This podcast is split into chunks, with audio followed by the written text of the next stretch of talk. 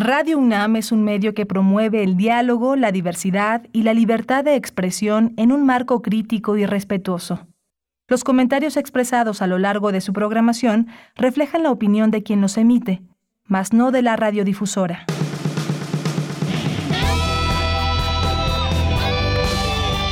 Prisma RU. Relatamos al mundo.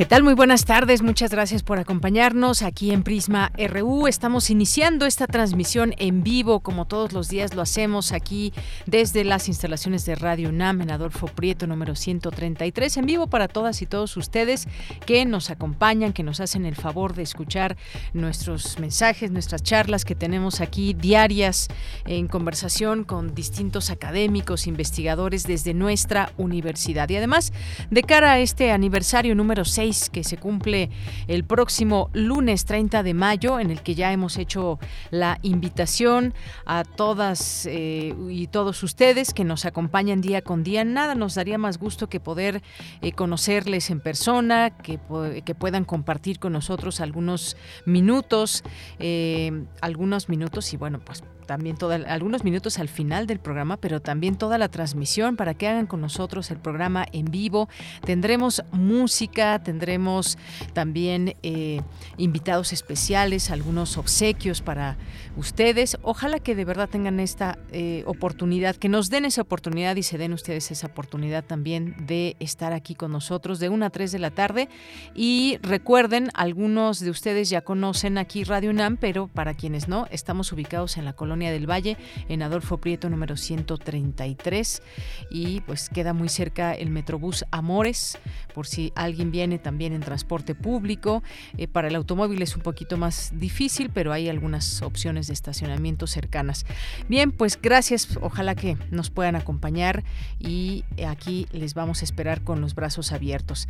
Hoy, el día de hoy vamos a platicar, hay varios temas que trajimos en este día jueves para la conversación vamos a tener esta, eh, este aval que da la Suprema Corte de Justicia de la Nación para que menores de edad tengan acceso a la interrupción del embarazo en caso de violación. Y platicaremos del tema con Nelly Lucero Lara Chávez, que es investigadora eh, en ciencias políticas y sociales y tiene líneas de investigación, eh, metodología de la investigación, género y comunicación, feminismos, comunicación política, cultura, comunicación, publicidad. Así que no se pierdan esta conversación que sostendremos con Nelly Lucero Lara Chávez.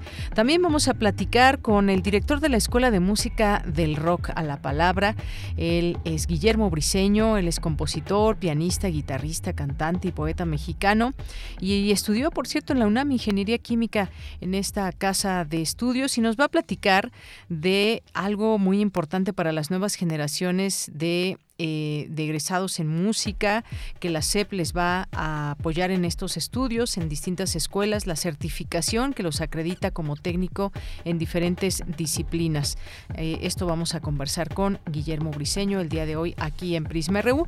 Vamos a tener también en nuestra segunda hora, ayer conversábamos sobre este tema de lo que sucedió en Texas con los niños y maestras que fueron muertas por un joven de 18 años y lo analizamos desde la perspectiva perspectiva psicológica y todo lo que puede haber en torno a una personalidad como la de este joven. Y también se reactiva este debate sobre la venta de armas en Estados Unidos. Ahora vamos a hablar sobre ese enfoque con el doctor Javier Oliva, eh, académico de la Facultad de Ciencias Políticas y Sociales de la UNAM. Hoy es jueves y es jueves de cine y tendremos ya recomendaciones con Edgar Adrián Mora Bautista que nos acompañará y nos tiene, como siempre, algunas excelentes recomendaciones de cine Tendremos cultura con Tamara Quirós, información universitaria de México y del mundo. Así que quédense aquí con nosotros. Le acompañamos en esta tarde Marco Lubián al frente de la producción, Denis Licea en la asistencia de producción, Michelle González en las redes sociales, en arroba PrismaRU en Twitter y PrismaRU en Facebook. Y en los controles técnicos, Arturo González se encuentra aquí justo frente a mí y le saluda aquí en el micrófono de Yanira Morán. Pues gracias por estar aquí desde aquí Relatamos al mundo. Relatamos al mundo. Relatamos al mundo.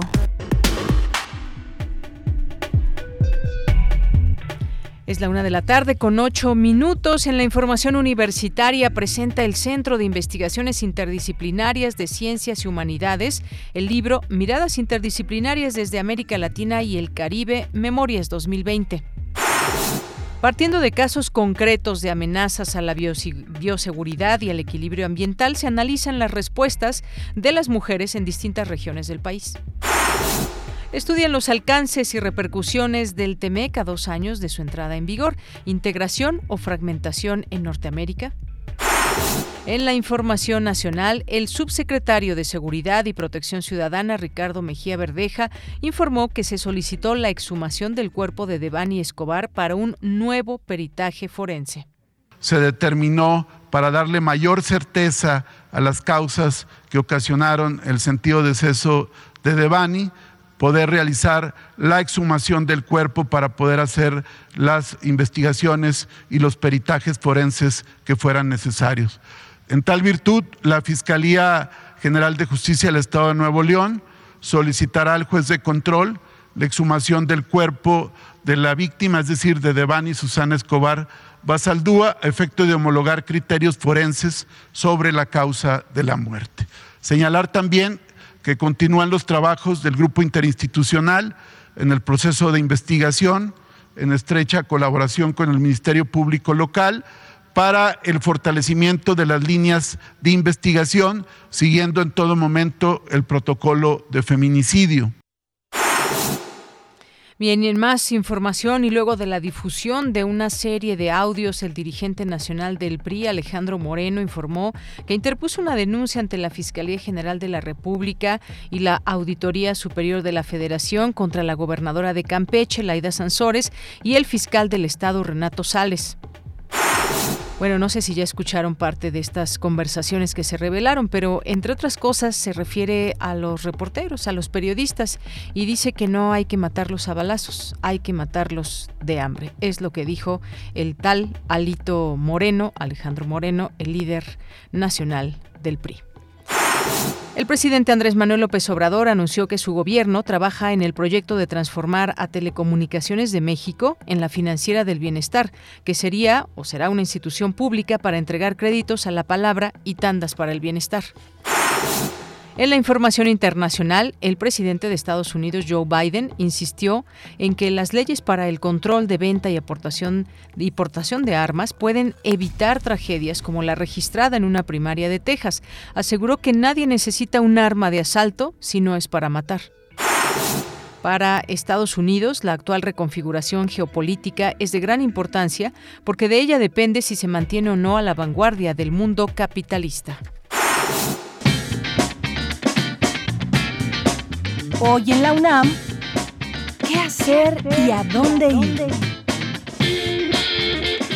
Hoy es jueves de Gaceta UNAM y en su portada nos presenta el tema ¿Qué está pasando con la hepatitis infantil? Expertos universitarios explican las hipótesis y sugieren medidas de cuidado. Además, en la sección de academia podrás consultar el artículo titulado A más contaminación, más problemas de salud. El doctor Ricardo Torres Jardón, del Instituto de Ciencias de la Atmósfera de la UNAM, realiza un análisis de las consecuencias en el incremento de los índices de contaminación, los cuidados que debemos tener, así como las medidas por parte de las autoridades para crear conciencia al respecto. Consulta la Gaceta de la UNAM, que se encuentra disponible de manera virtual en www.gaceta.unam.mx. Recuerda que todos los días tienes una cita con la serie especial Radio Alep una coproducción de Radio UNAM con la Secretaría Técnica de Planeación y Programación de la Coordinación de Difusión Cultural, bajo la conducción de Marcela Retana, Lorena Arbizu, Fernanda Becerril y Gabriel Martínez. Esta revista radiofónica difunde la programación de la sexta edición de la Festival de Arte y Ciencia, que se lleva a cabo del 19 al 29 de mayo de manera híbrida. No te pierdas todos los detalles de las actividades de dicho festival y sintoniza Radio Alep todos los días por el 96.1 de frecuencia modulada en punto de las 17 horas hasta el próximo 28 de mayo. Otra opción que no te puedes perder es la serie Al compás de la letra, bajo la conducción de María Ángeles Comezaña. Hoy, el término lápiz guía la ruta de la palabra y el invitado será el novelista Rodolfo Naro. Sintoniza hoy y todos los jueves en punto de las 18 horas el 96.1 de frecuencia modulada. Y recuerda, si utilizamos cubrebocas, nos cuidamos todos.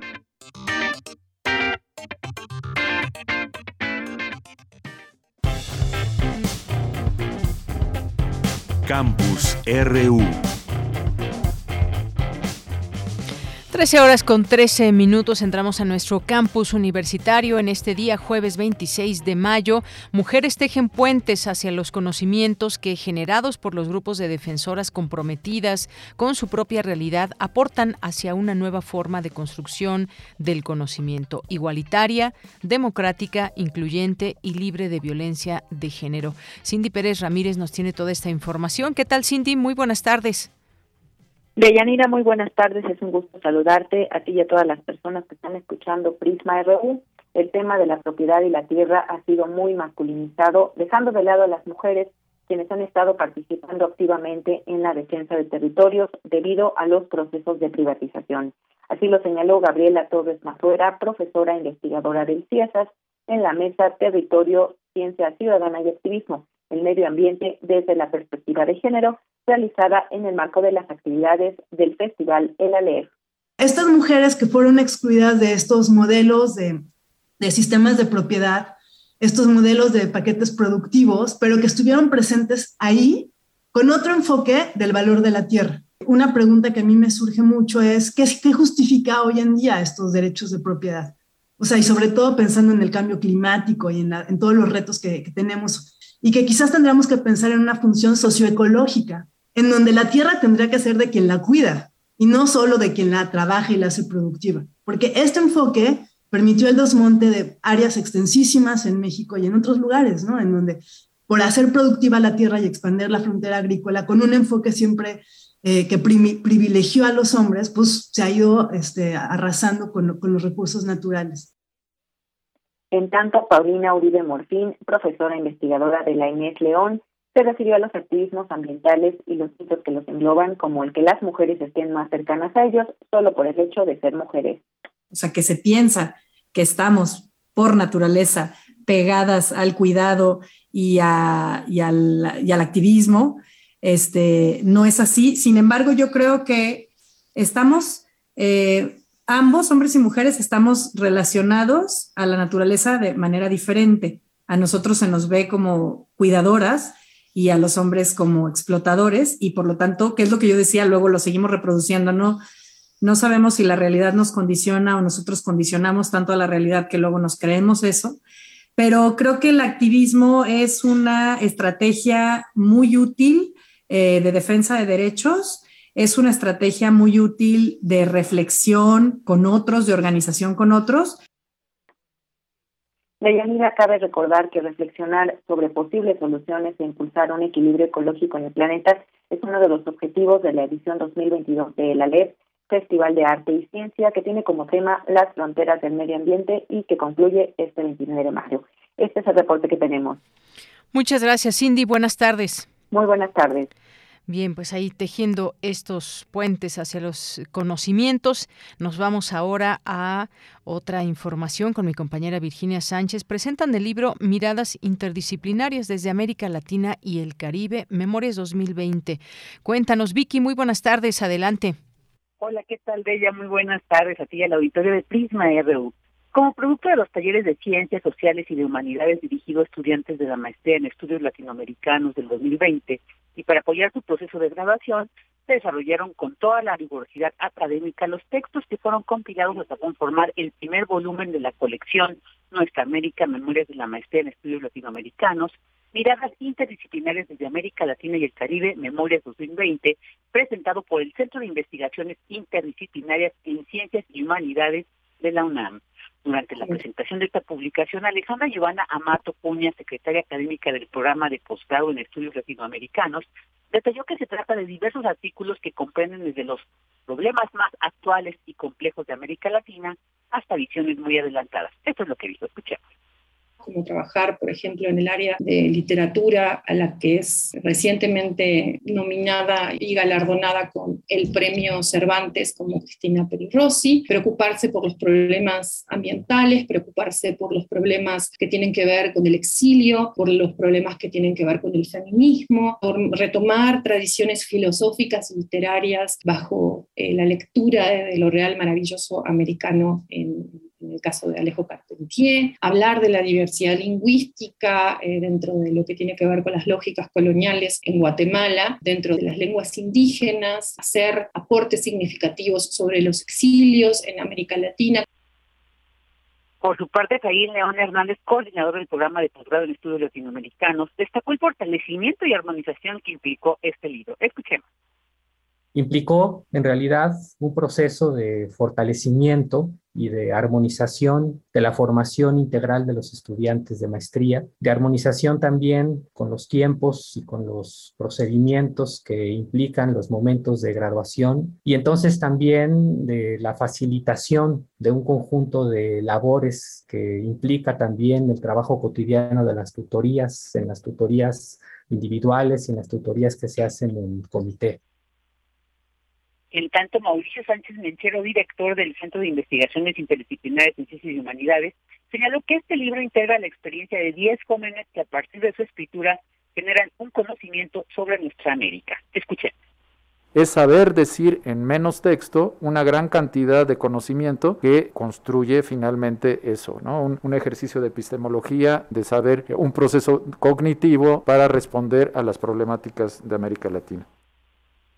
Y bueno, en la presentación también participaron los estudiantes del posgrado en estudios latinoamericanos Candelaria Luque y Texcoat Pérez Alvarado. Pueden señalar que este libro, Miradas Interdisciplinarias desde América Latina y el Caribe, Memorias 2020, se encuentra con acceso abierto en la página del SEIC. Ella, esta es la información. Vicky, muchas gracias, gracias y muy buenas tardes. Buenas tardes. Bien, pues ahí está de acceso gratuito este libro, Miradas Interdisciplinarias desde América Latina y el Caribe, desde la página del CEICH. Nos vamos ahora con la siguiente información. Analizan expertos la relación entre los países de América del Norte a dos años del Tratado México, Estados Unidos, Canadá. Dulce García con la información. Deyanira, muy buenas tardes a ti al auditorio de Prisma RU. La incertidumbre y la descomposición de ciertos actores que toman decisiones están abrumando a la sociedad que pide aclaraciones y certezas sobre la interdependencia de estos factores. Así lo señaló el doctor Juan Carlos Barrón, secretario académico del Centro de Investigaciones sobre América del Norte de la UNAM, al inaugurar el encuentro balance del Tratado México-Estados Unidos-Canadá a dos años de su inicio, integración o fragmentación de Norteamérica, llevado a cabo por el CISAN y el Consorcio Binacional Universidad Arizona, UNAM. ¿Qué es lo que está pasando? ¿En qué, en qué dirección vamos? Este, está ocurriendo eh, esta, en estos procesos de desglobalización. Estamos eh, a la vez pues, dependiendo más que nunca de otros para las decisiones. Entonces, pues es un, es un momento de gran, de gran controversia, de gran paradoja, porque por un lado, pues los procesos de desglobalización se están dando y por otro lado, la interdependencia de los factores eh, crece. Por su parte, el doctor Luis Coronado de la Universidad de Arizona dijo que la relación México-Estados Unidos-Canadá se alcanza a entender en términos muy complejos por la desigualdad entre las economías y las sociedades de estos países. Creo que este tema que estamos tratando el día de hoy es un tema fundamental para entender precisamente cómo las sociedades eh, de Norteamérica se están integrando, pero que además eh, no se integran de una manera, eh, digamos, natural en, en algunos sectores, en otros sí, pero que vemos precisamente esa complejidad en donde actores políticos, organizaciones, actores subnacionales, así como otros múltiples factores siempre intervienen en precisamente eh, eh, formar eh, las capacidades del bloque, tanto económico, social y cultural que se forma en Norteamérica. De Yanir Auditorio de Prisma RU, el experto añadió que el 85% de las exportaciones del estado de Arizona van a Sonora, lo que deja ver la importancia de llevar a cabo buenas relaciones entre los tres países del Tratado México-Estados Unidos-Canadá. Esta es la información. Muy buenas tardes. Gracias, Dulce. Buenas tardes. Tu opinión es muy importante. Escríbenos al correo electrónico prisma.radiounam@gmail.com.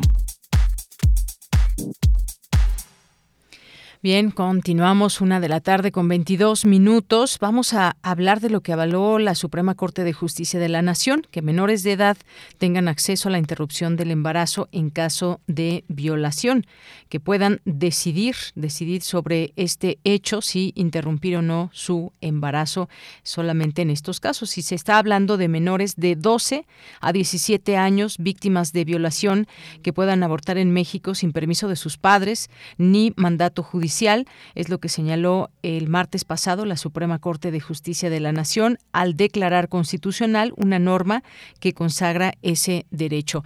Hablemos del tema, puede ser muy polémico, sobre todo por la edad, porque son menores de edad las mujeres que eh, tendrán ya eh, pues a partir de este hecho esa posibilidad. Hemos invitado a la doctora Nelly Lucero Lara Chávez, que es investigadora. Entre sus líneas de investigación está metodología de la investigación, género y comunicación, feminismos, comunicación política, cultura y comunicación, teorías de la comunicación. ¿Qué tal, doctora Nelly? Bienvenida, muy buenas tardes.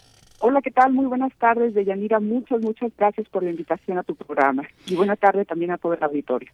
Gracias, doctora Nelly. Pues, ¿qué decir de esto que avaló la Corte, que pues eh, causó quizás un poco de sorpresa, pero cuenta con toda esta eh, posibilidad, respaldo legal, porque hay cosas que siguen sucediendo en este país y muchas de muchas de estas cosas es que hay mujeres que siguen siendo violentadas y producto de esas violaciones quedan embarazadas y pues siempre en muchos momentos nos hemos encontrado con, con que hay una, una intención de disuadirlas de alguna decisión y bueno, pues ahora esto les da la posibilidad que en libertad puedan decidir sobre un embarazo. ¿Qué nos puede decir, doctora?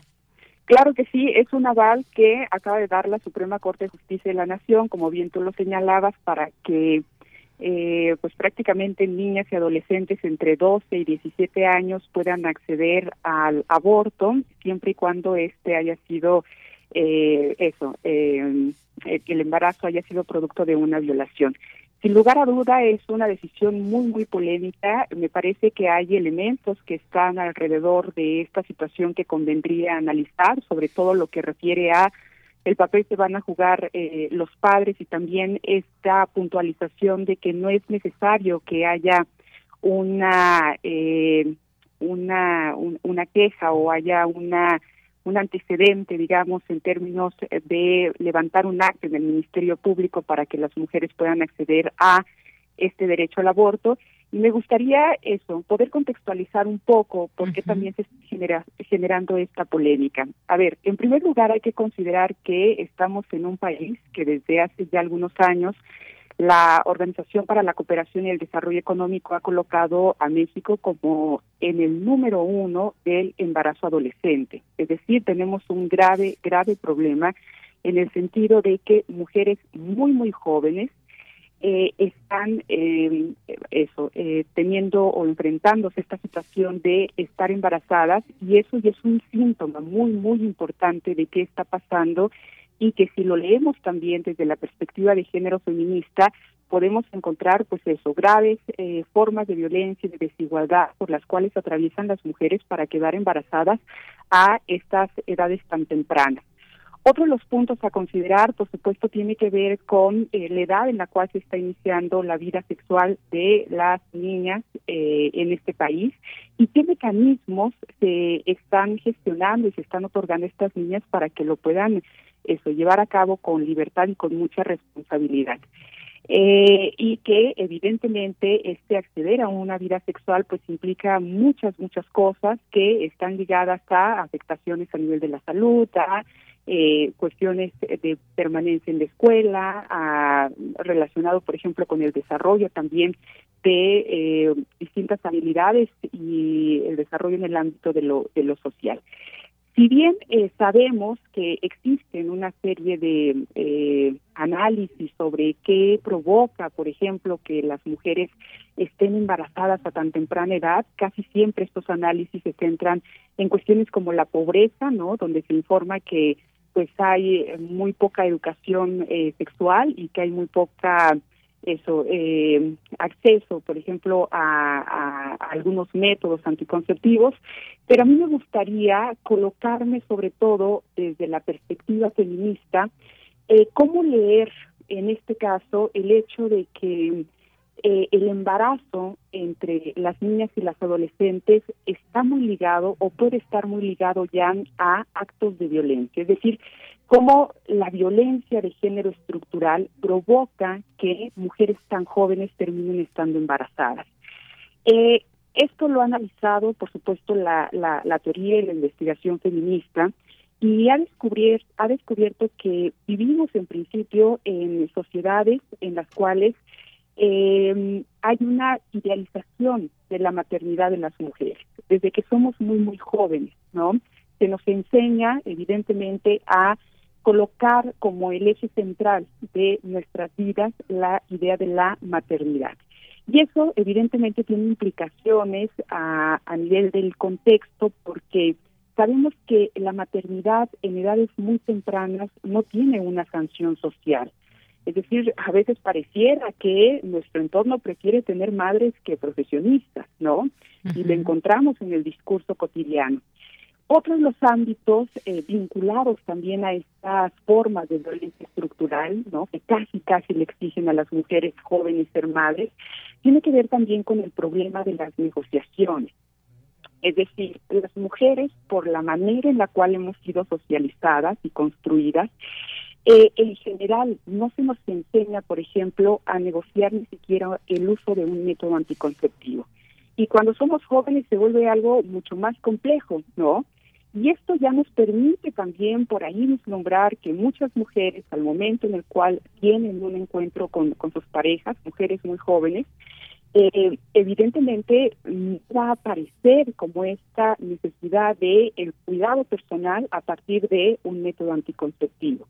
La propia idea de decirle a un otro lo que las mujeres quieren o no quieren sigue siendo algo muy eh, eh, sancionado a nivel social y bueno, todo esto forma parte, como lo mencionaba, de, la estructura violenta en la cual estamos desarrollando nuestra propia vida como, como mujeres. En el caso, evidentemente, de las niñas y de las adolescentes se vuelve algo mucho, mucho más complejo. Y a esto le sumamos, por supuesto, que eh, muchas mujeres jóvenes experimentan eh, experiencias de violación y que además estas violaciones eh, son efectuadas por hombres que son muy cercanos a ellas, a veces son primos, a veces son eh, amigos, a veces son eso como parientes con los cuales se convive. Esto ya marca también esta dimensión de lo complejo que se vuelve para las mujeres, por ejemplo, hacer una denuncia pública y mucho más hacer una denuncia ante un ministerio público.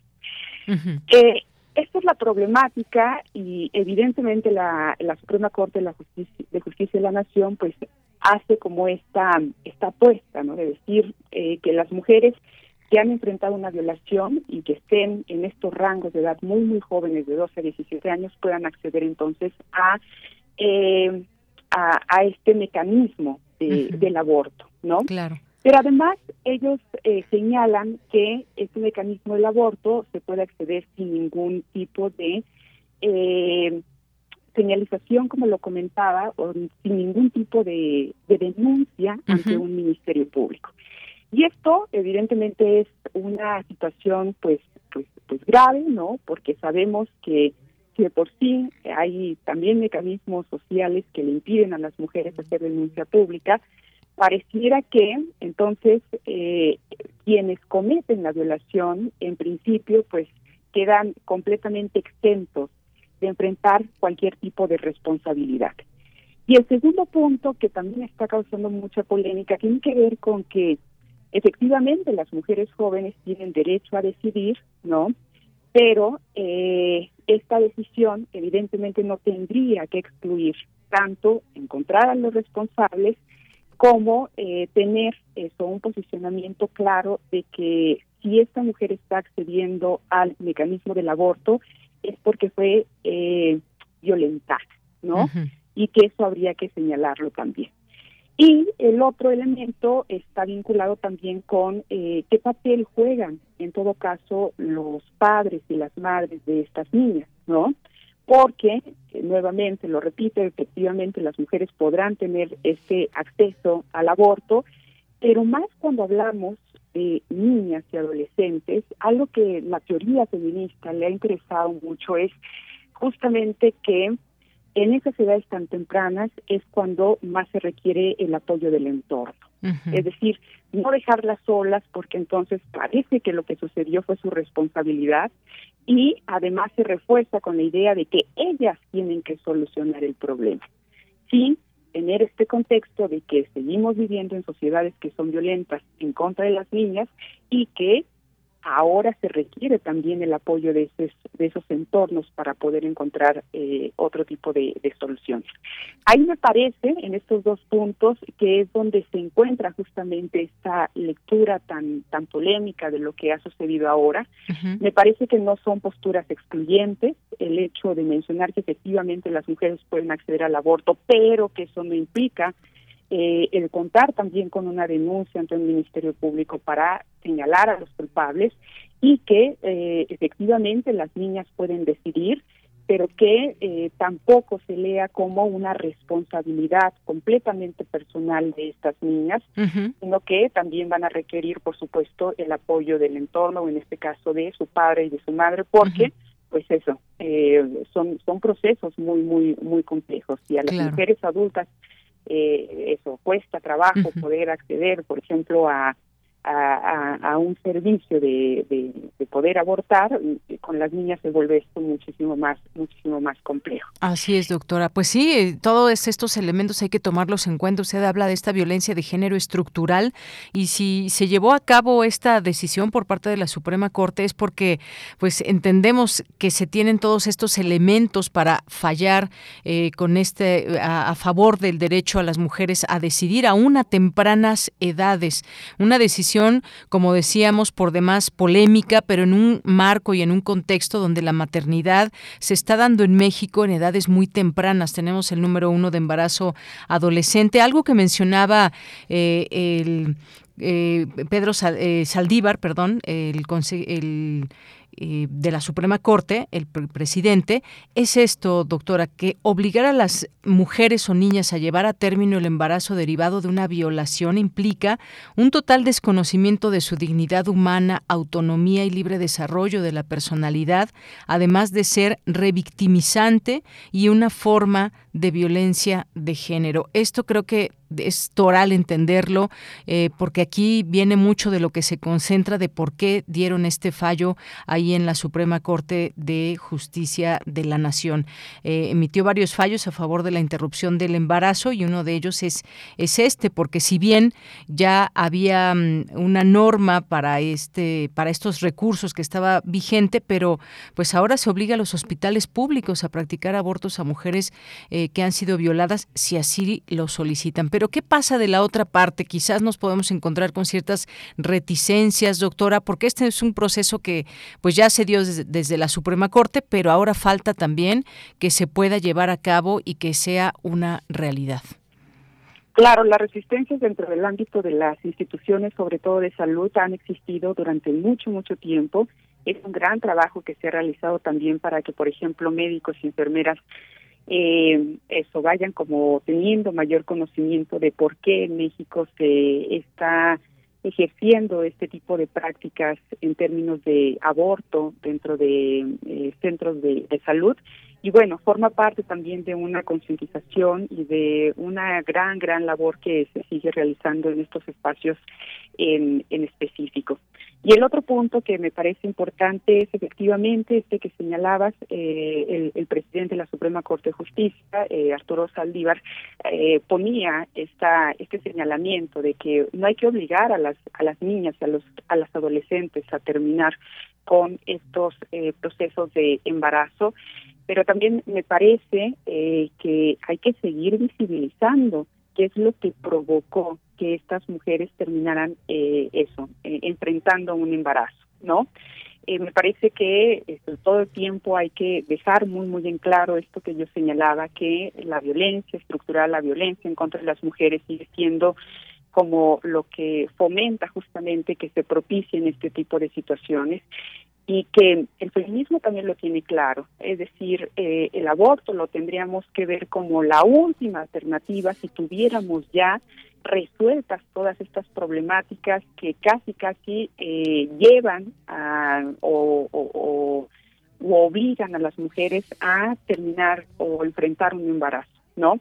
Entonces, mientras no se termine de solucionar este tipo de problemáticas, me parece que vamos a seguir encontrándonos eso con la situación de que el aborto parece que se convierte en el, en el único mecanismo que desafortunadamente parece que ahora así se está planteando, ¿no? Cuando desde el feminismo, eso siempre se ha dicho, necesitamos mayores elementos para no vernos en la encrucijada de eh, enfrentar un aborto. ¿No? Porque eso tiene también costos políticos y personales muy importantes para las mujeres. Y también, eh, justamente, ah, me gustaría como, como mencionar un poco sobre los riesgos, ¿no? Que, el feminismo sigue analizando con relación al, al acceso de las mujeres al aborto, ¿no? Que también es algo que se, que se ha analizado. Evidentemente, el derecho al aborto es uno de los logros de las mujeres, es uno de los logros del feminismo pero eh, también el feminismo ha sido cuidadoso en señalar que, eh, que las mujeres protejamos esos derechos, porque de repente el patriarcado, eh, con algunas estrategias muy, muy cómodas, por ejemplo, termina haciendo uso de los derechos de las mujeres. Y nos encontramos, por ejemplo, situaciones en las cuales las parejas ¿no? de las niñas o de las mujeres eh, les exigen a las mujeres no usar ningún método anticonceptivo y una vez que terminan embarazadas les exigen acceder entonces al aborto. Y en lugar de que el aborto sea el derecho de las mujeres, parece que termina siendo un derecho del patriarcado. Y me parece que ese es uno de los riesgos que también puede aparecer ahora en relación a lo que está comentando la Suprema Corte de Justicia de la Nación. Otro de los riesgos eh, es este que también yo comentaba, eh, que toda la responsabilidad en términos de solucionar un problema de violencia de género recae sobre las niñas, ¿no? Y las y las adolescentes, el hecho de que está bien que accedan al, al aborto, pero eh, me parece que sí hay que tener presente la idea de que hay una responsable, hay una responsabilidad social y hay un responsable de quien cometió esa violación para que las mujeres entonces estén accediendo al derecho al aborto y eh, eso, me, parece que sigue habiendo una responsabilidad por parte del Estado para que eh, se erradiquen todas las formas de violencia y las mujeres, niñas y adolescentes no enfrenten una problemática de embarazo. Muy bien. Bueno, pues ahí está esto que usted menciona muy importante, la responsabilidad del Estado. Y hay mucho trabajo en este sentido por hacer, porque también vemos en algunas comunidades, en algunos estados, aún prevalece la venta de niñas.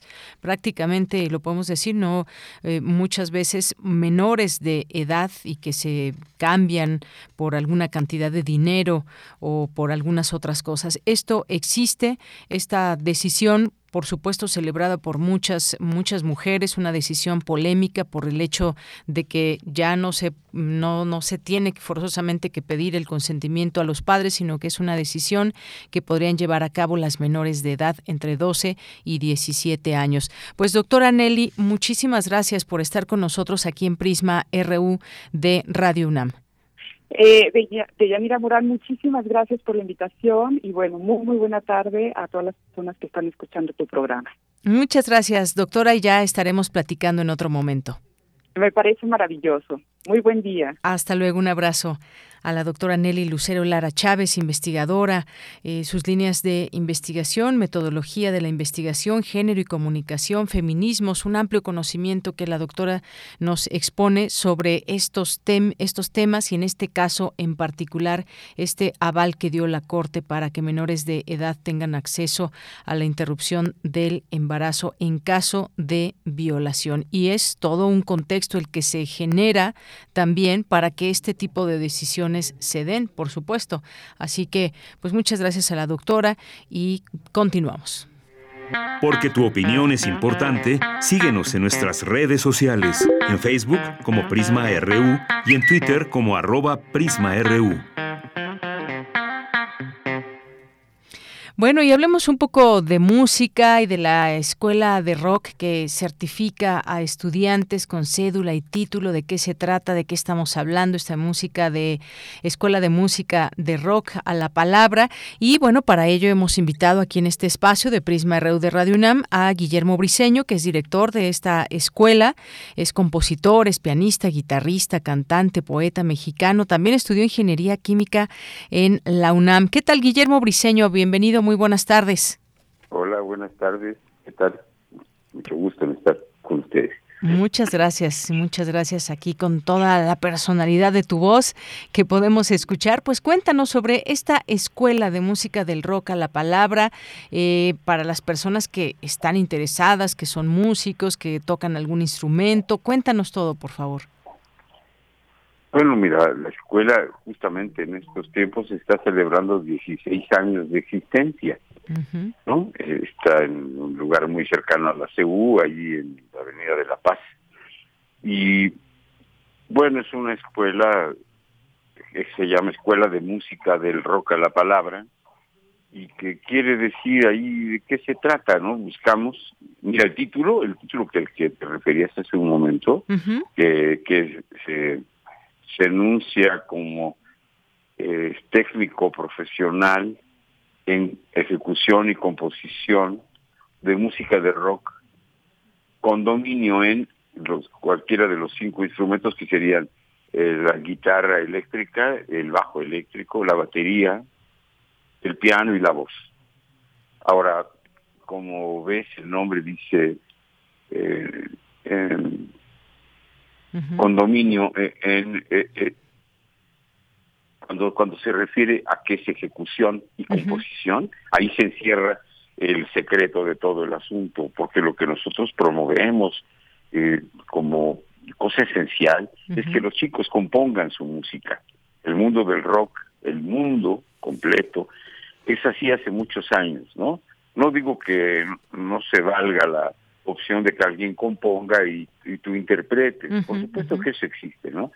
Pero muchos de los grupos que, que han sostenido de alguna forma esta tradición ya como irrevocable, ¿no? ya son, son muchas generaciones que se van apropiando de, un grupo de formas que se vuelven particulares en manos de esas personas, como en México, digamos que el rock mexicano puede tener no un sonido particular como si fuera homogéneo y único, pero tiene personalidad y, representada por diferentes estilos y corrientes y cosas así, y en el mundo eso pasa también.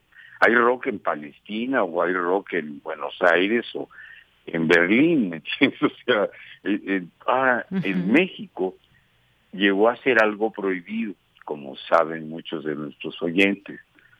En un tiempo era visto muy mal por, por el poder desde, desde hace muchos años, cuando cerraron los cafés, por ejemplo. Sí. ¿No? Pero después, cuando lo de Avándaro, siempre la satanización. Ahora, al llegar al punto en que es reconocido con una acreditación de este tipo, con una cosa civilizada, digamos, ¿no? De que el rock puede ser visto como materia de conocimiento y de expresión social este, eh, evidente, ¿no?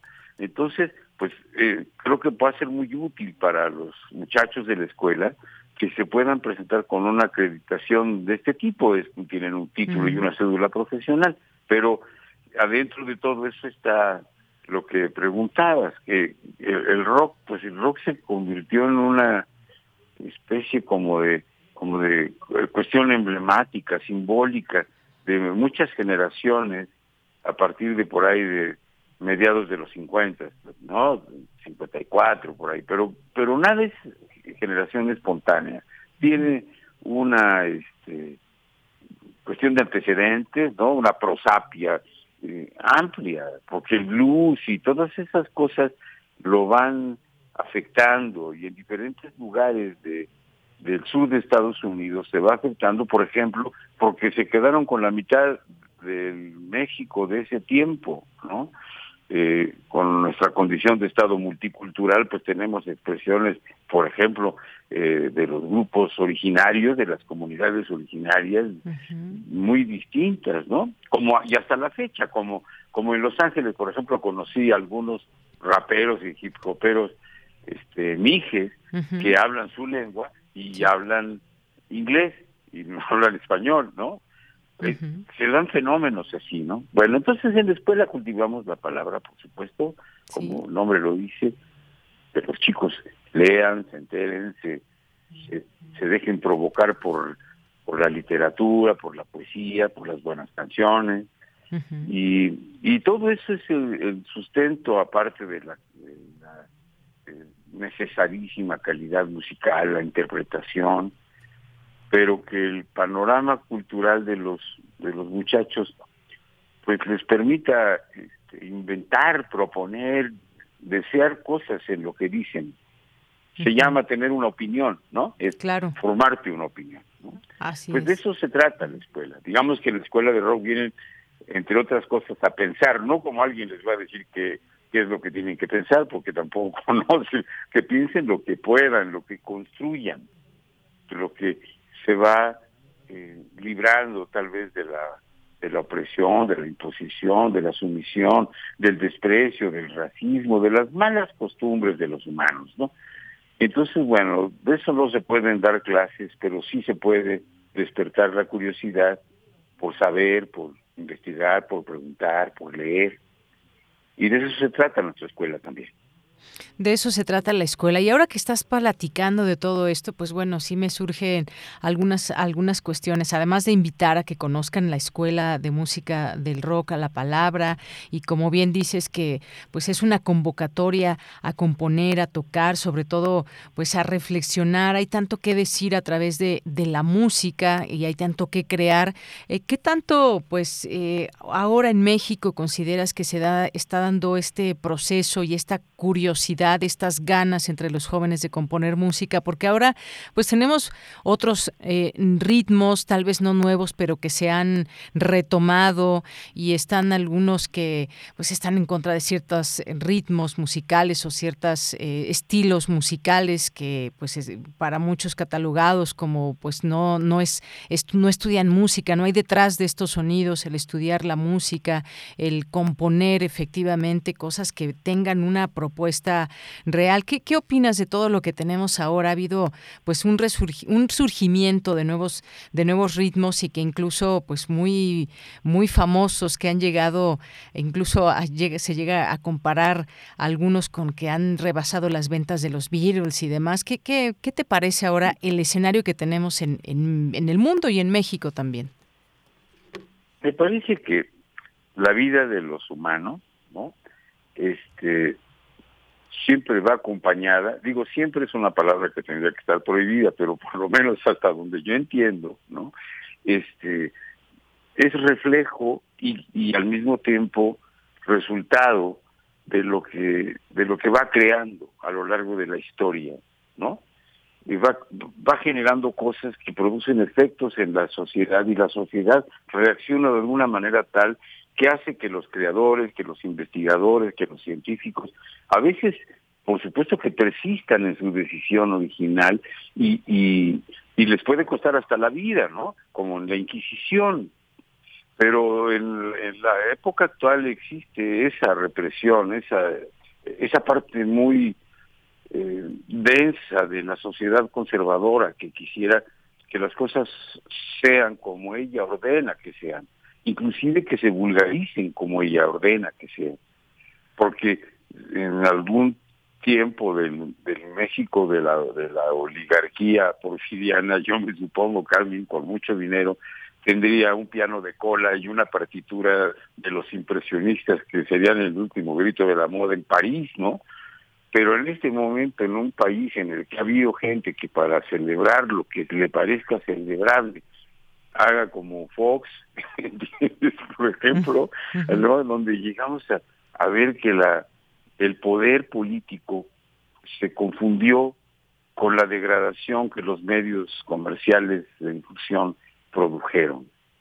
Entonces, es una cuestión de instinto de conservación de la, de la creatividad natural en todos nosotros, que yo creo que esa va a seguir existiendo, aunque yo diga lo que yo diga, ella está ahí, yo soy un hijo de eso. A mí me enseñaron los humanos que se puede hacer las cosas de muchas maneras y que yo escogiera los, de ellas las que me parecen más eh, convenientes, a veces hasta más más cómodas para mí, a donde me puedo sentir que no me pego con, con los picos o con las rocas o con, ¿no? Como todos los seres humanos. Entonces, pues allí va, ¿no? Yo creo que la sociedad mexicana tiene muchas dificultades resultado de todas esas épocas de dominación del gusto comercial menos, eh, mm, ¿cómo te puedo decir? Menos constructivo, ¿no? Por decir algo. ahorita puede sonar como utópico, pero pero verás que no tanto. Por ejemplo, ¿a poco no tendría que haber un montón de lugares en todo el país, por lo menos en la Ciudad de México, pero tendría que darse en las grandes ciudades? Pero podría haber en todos lados algo que sucediera como que el, el gusto por oír lo que los muchachos componen, porque lo hagan bien, porque tampoco se trata de someter a la población al suplicio de, no sé qué, ¿no? Claro. Pero que los chicos, que toda la, gente, la población creativa, sea escuchada, no como, como los medios comerciales impusieron un gusto, un criterio. Si andas en esos rumbos, tienes más posibilidades de sobrevivir, de hacer dinero, por ejemplo. Claro. Y se repite y se reproduce eh, aquel fenómeno. No, estoy diciendo nada que muy seguramente hayas criticado tú dos mil veces y los que nos oyen también. ¿no? Por, hay un efecto, ya se produjo un gusto, un gusto popular condicionado. Así, por eso de repente se se pone de moda un cierto carácter de la música norteña que parecería que esa es la música norteña. No es que no sea norteña, es que la música norteña tiene cosa, más eh, variada, más contrastada, ¿no? No siempre es ese sonido silbante, así como agresivo, para que, para que, para que se ponga un cierto timbre que oyes cuando estás parado en una esquina y pasa un cuate con la ventana abierta y viene oyendo desde el coche, ¿no? Lo que, lo que pasa.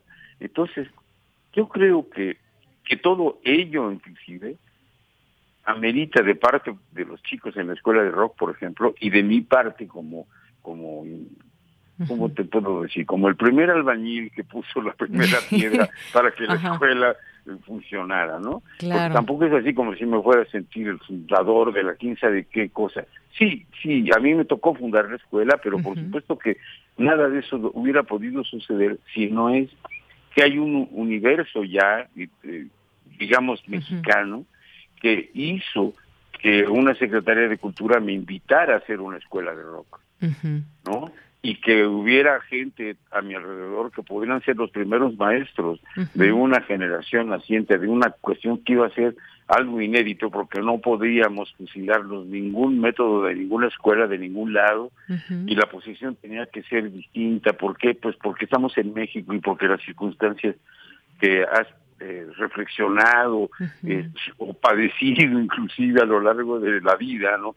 Te hacen eh, ser un tipo más, eh, más sagaz, más, más reflexivo, más, ¿cómo podría ser mejor? Más, te digo que, más apto a preguntar, a leer, a investigar, ¿no? Más propenso a ello. Y entonces afirmas tus ideas o te las cuestionas o las apagas si es que alguien te dice que es así, no, ¿no? Entonces, eh, eso fue haciendo crecer esto acompañado de, de gente alrededor. Por eso alguna vez invitamos a hacer un consejo consultivo que existe, donde han pasado gente como Alfredo López Austin, que ya no está más en este eh, planeta, pero aquí está, aquí está en, todos lados, ¿no? Y este y el Carlos Lenker, que a una cátedra lleva a la escuela todos los noviembres a la salud de Carlos Lenker, que siempre fue generoso y y creativo y, y, todo lo necesario con la escuela de rock y, y varios otros. ¿No podrías decir una lista de gente que ha traído cosas interesantes, desde la presentación de un libro o la presentación de una película o una un concierto ahí en la escuela, una, un recital, o no, o un viaje a un museo, a, a, un, por ejemplo, el de la ciudad, ¿cómo se llama? El del Templo Mayor, por ejemplo, que causó una impresión fuerte, o una visita a este, eh, que, que, era, era Paul en Bellas Artes, creo que sí, y este, que, que fue una aventura para, para las para todos, para la comunidad, y que luego se traduce eh, probablemente, deseablemente, en canciones, por ejemplo, en composiciones o textos, que en una de las clases, en un taller, por ejemplo, en la mía, ¿no? Eh, pueden aparecer este como, como una temática que, que abordan todos y cada quien a su manera, ¿no? Ha pasado, ¿no? A veces, a veces también lo hemos hecho porque nos invitan de, de fuera a, participar en algo, como alguna vez que del poder del consumidor nos invitaron a componer sobre el abuso en el consumo de las bebidas edulcoradas, ¿no? E hicimos un disco que se llamó, por allá anda, Dulce Veneno, ¿no? Este, y que es muy, muy suave eh, desafiar a los alumnos de la escuela en ese terreno, ¿no? En el de la inventiva de una forma, digamos, didáctica, porque porque para hacerlo, este, por aquellos eh, compañeros, los de los de la este, instancia, la organización, esta, nos pasaron películas, nos dieron conferencias y todo como como se, sería, por eso digo de orden didáctico, no correr la noticia en la escuela de que para hablar de algo vale la pena saber de qué voy a hablar. Muy bien.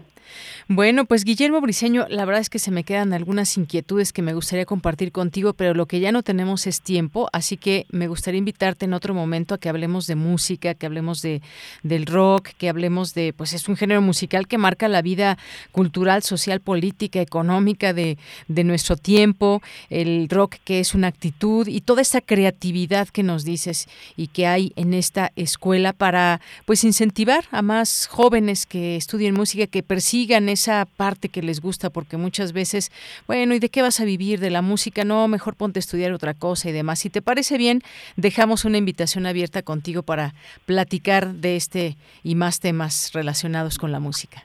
Cuando tú quieras, estoy a tu claro que sí. Muy bien, pues muchas gracias Guillermo Briceño, un abrazo. Hasta luego. Hasta luego. Muy buenas tardes. Gracias a Guillermo Briceño, músico, cantante, guitarrista, pianista y más. Nos vamos a ir, ya nos da tiempo todavía, ya no. Nos vamos a ir al corte y regresamos a la segunda hora de Prisma RU. Porque tu opinión es importante, síguenos en nuestras redes sociales, en Facebook como Prisma RU y en Twitter como arroba PrismaRU.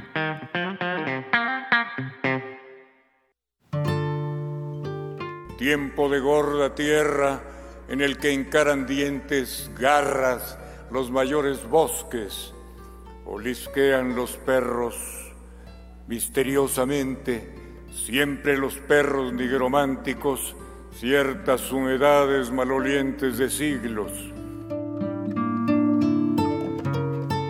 Hijo de un ingeniero que le enseñó a construir sonetos, hermano de un actor, primo de un cantautor mexicano favorito para la generación del 68. Fue de estudiar en la Facultad de Filosofía y Letras de la UNAM a pulir su oído en la Escuela Superior de Música del Instituto Nacional de Bellas Artes. De secretario de la Escuela de Verano de la UNAM a director de Radio Universidad.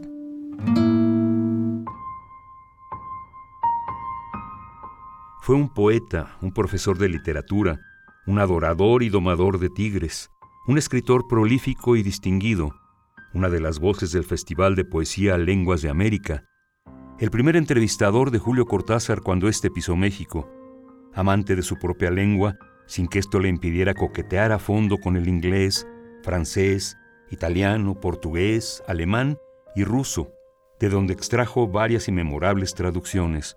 Shakespeare y William Blake hablaron español gracias a él. Fue el poeta vivo más importante de México, pero sigue siendo uno de los más notables en la historia de la lengua española. Descanse en paz, Eduardo Lizalde. 14 de julio de 1929, 25 de mayo de 2022. Hace 40 años no existía el INE. Las elecciones las organizaba el gobierno. Esto no garantizaba ni la justicia ni la equidad en las contiendas electorales. El INE es valioso porque es como un referí dentro de las elecciones, tanto federales como estatales. El INE es valioso porque me garantiza una paz social. Porque me deja participar en las decisiones del país. Mi INE es valioso para mí porque mi INE soy yo. Y yo. El corazón es la caja de ritmos que orienta nuestro camino. Sigámoslo. Que la música sea su alimento. Miocardio, la génesis del sonido. Una transfusión sonora de Radio UNAM para tus oídos. Viernes, 18.15 horas. Retransmisión, domingos a las 14.30 horas. Radio UNAM, experiencia sonora. Queremos escuchar tu voz. Nuestro teléfono en cabina es 55 36 43 39.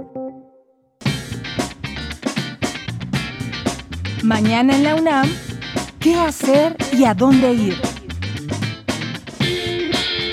Mañana no te puedes perder La Ciencia que Somos, serie radiofónica coproducida por Radio UNAM y las direcciones generales de divulgación de la ciencia y de las humanidades de nuestra máxima casa de estudios, bajo la conducción de Ángel Figueroa y Ana Cristina Olvera. Como ocasión especial, mañana viernes 27 de mayo, el programa abrirá con la entrevista a Katia Chazarreta, la primera mujer de origen mexicano en viajar al espacio. En la segunda entrevista se hablará sobre las mujeres que buscan mujeres desaparecidas, el impacto social y las repercusiones sobre la salud mental, profundizando en las posibilidades de generar resiliencia. Además se contará con la presencia del maestro Eduardo Matos Moctezuma para platicar sobre su reciente premio Princesa de Asturias. Sintoniza mañana viernes 27 de mayo, en punto de las 10 horas, el 96.1 de FM.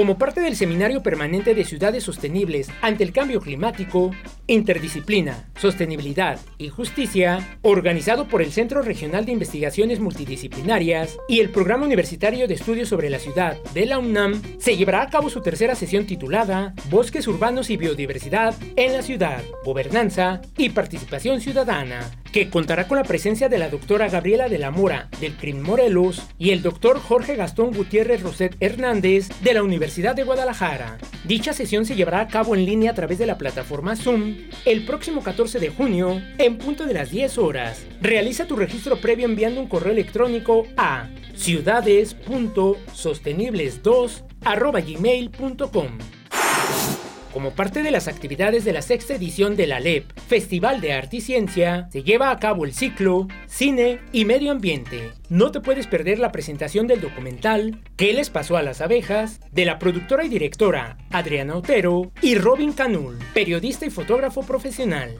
Este material cinematográfico desenmascara los privilegios de los corporativos transnacionales y muestra los efectos del capitalismo en las estructuras sociales y ecológicas de las comunidades indígenas en México, mostrando los efectos que tiene la muerte de estos insectos en el medio ambiente y en la preservación de la biodiversidad. La función del documental ¿Qué les pasó a las abejas? se llevará a cabo mañana viernes 27 de mayo a las 12.30 y 18.30 horas, así como el sábado 28 de mayo en punto de las 16 horas en la sala José Revueltas del Centro Cultural Universitario. Solicita tus boletos en la taquilla de la sala. No olvides llevar tu cubrebocas y respetar en la medida de lo posible la sana distancia. Para Prisma RU, Daniel Olivares Aranda.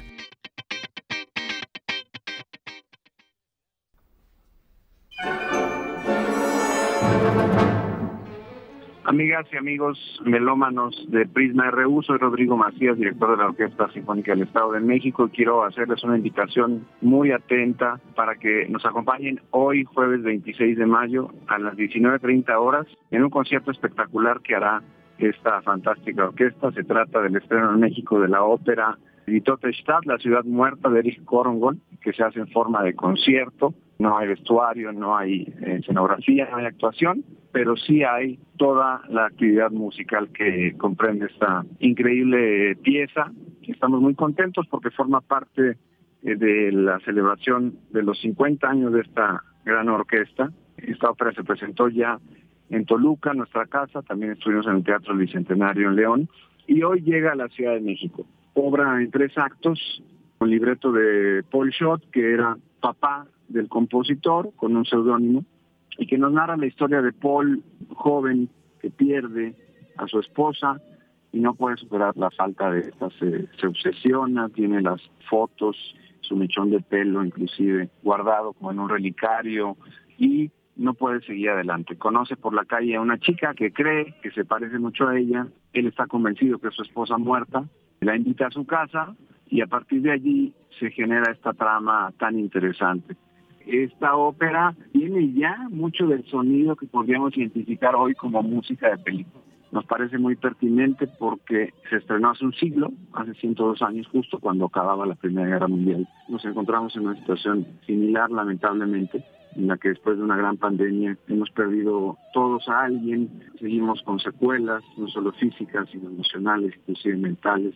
Nos invita a la reflexión de dos puntos de vista. Uno, la fuerza del amor sobre todas las cosas, inclusive encima de la muerte, y el segundo aspecto es la dificultad que tenemos todos los seres humanos para superar una pérdida de un ser querido, la dificultad que tenemos para reanudar nuestra vida, para seguir encontrando motivos que nos alienten a seguir adelante. La música de película a las personas que nunca han ido a una ópera, los invitamos a venir porque realmente es como ver eh, o escuchar una película realmente impresionante. Así que la ópera es para todos, no es un evento elitista, los esperamos con mucho gusto, solo requerimos de la voluntad y de los sentidos bien abiertos para escuchar esta gran orquesta, este gran elenco, eh, conocer esta gran historia con una música sublime y salir transformados de estos conceptos.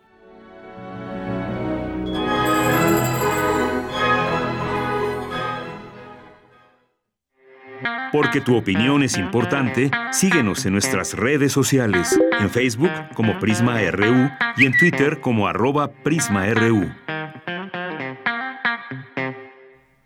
Bien, continuamos, son las 2 de la tarde con 9 minutos. Tiempo de mandarles saludos a todas y todos ustedes que nos están escribiendo aquí en redes sociales, no sin dejar mandar saludos también a quienes no tienen redes sociales, pero que sabemos que nos escuchan en ya sea en su casa, en el trabajo, donde quieran, a través del 96.1 de FM y en www.radio.unam.mx. Gracias aquí en Twitter a Guerrero, Alejandro Toledo, a Jos García, Abel eh, Fernández, Jorge Morán Guzmán, maestro Briseño, en dónde está la escuela. Ahorita le damos ese dato. Jorge, eh, José Ramón Ramírez, muchos saludos. Jorge, también estamos atentos, estemos muy atentos a los cambios en relación al aborto en Estados Unidos. Retrocedieron 30 años. Eso parece que están haciendo desafortunadamente, Jorge, y aquí no perdemos de vista el tema. Mario Navarrete también, muchos saludos, muchos saludos aquí con las eh, fotos que nos manda. Muchas gracias. Ya está casi la comida y bueno, pues la salsa que la hace ahí con todo y el molcajete. Muchas gracias, Mario, por antojarnos también. Eh, gracias. ¿Quién más está por aquí? Guerrero, también eh, Diogenito.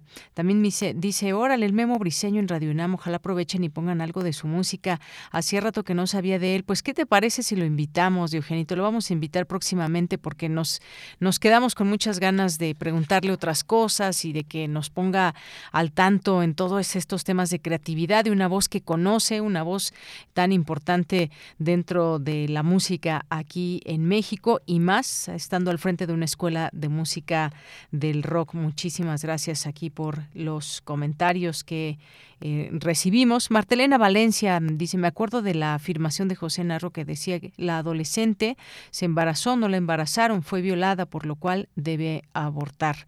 Gracias, Martelena.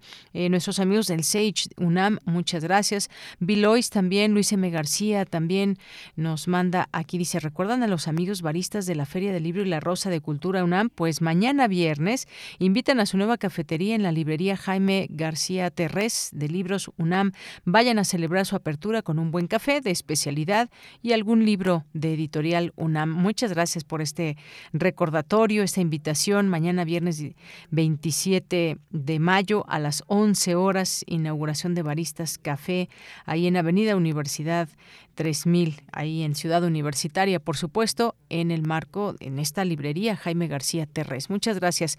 Jean-François Charrier, también muchos saludos. Rosario Durán Martínez, hoy qué rico que nos manda y dice, les presumo lo que hice ayer, pudín de pan.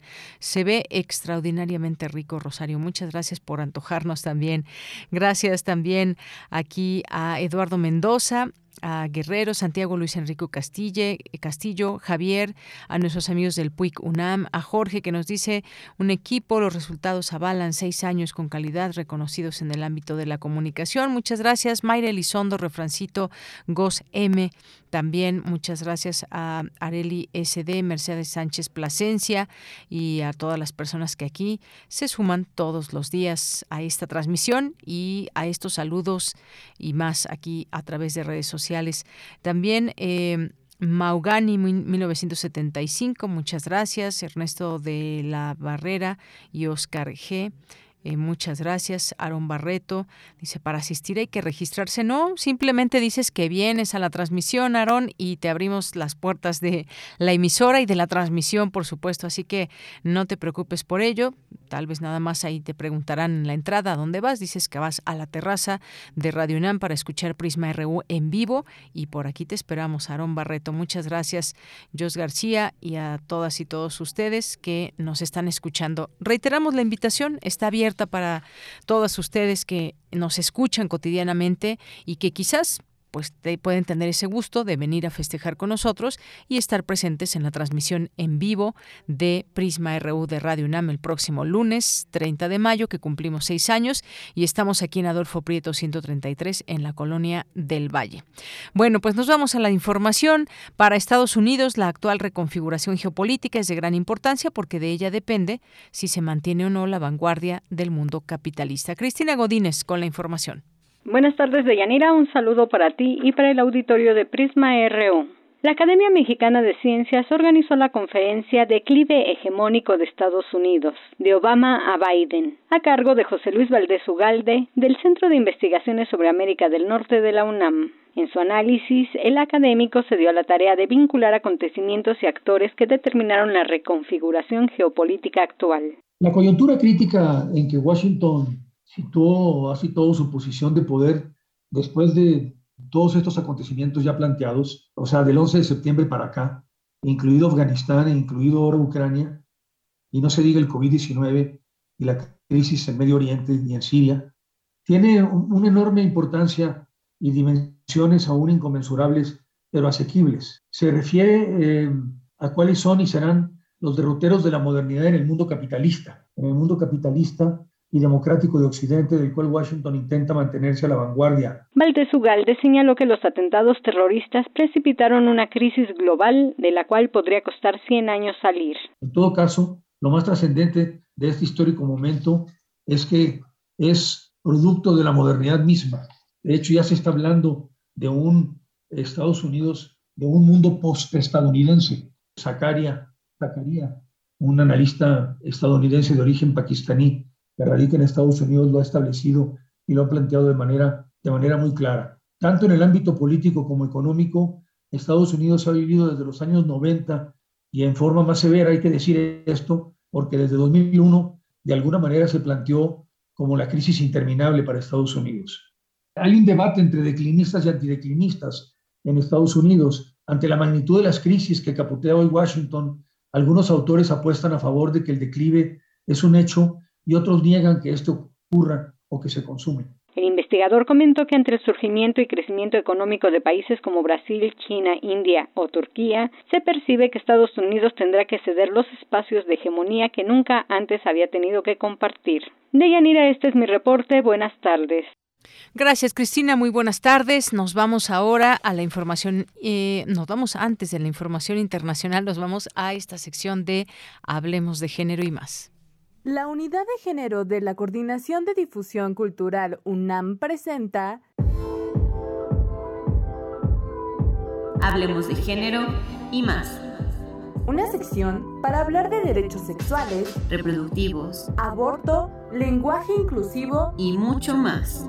Sin censura y sin estigmas.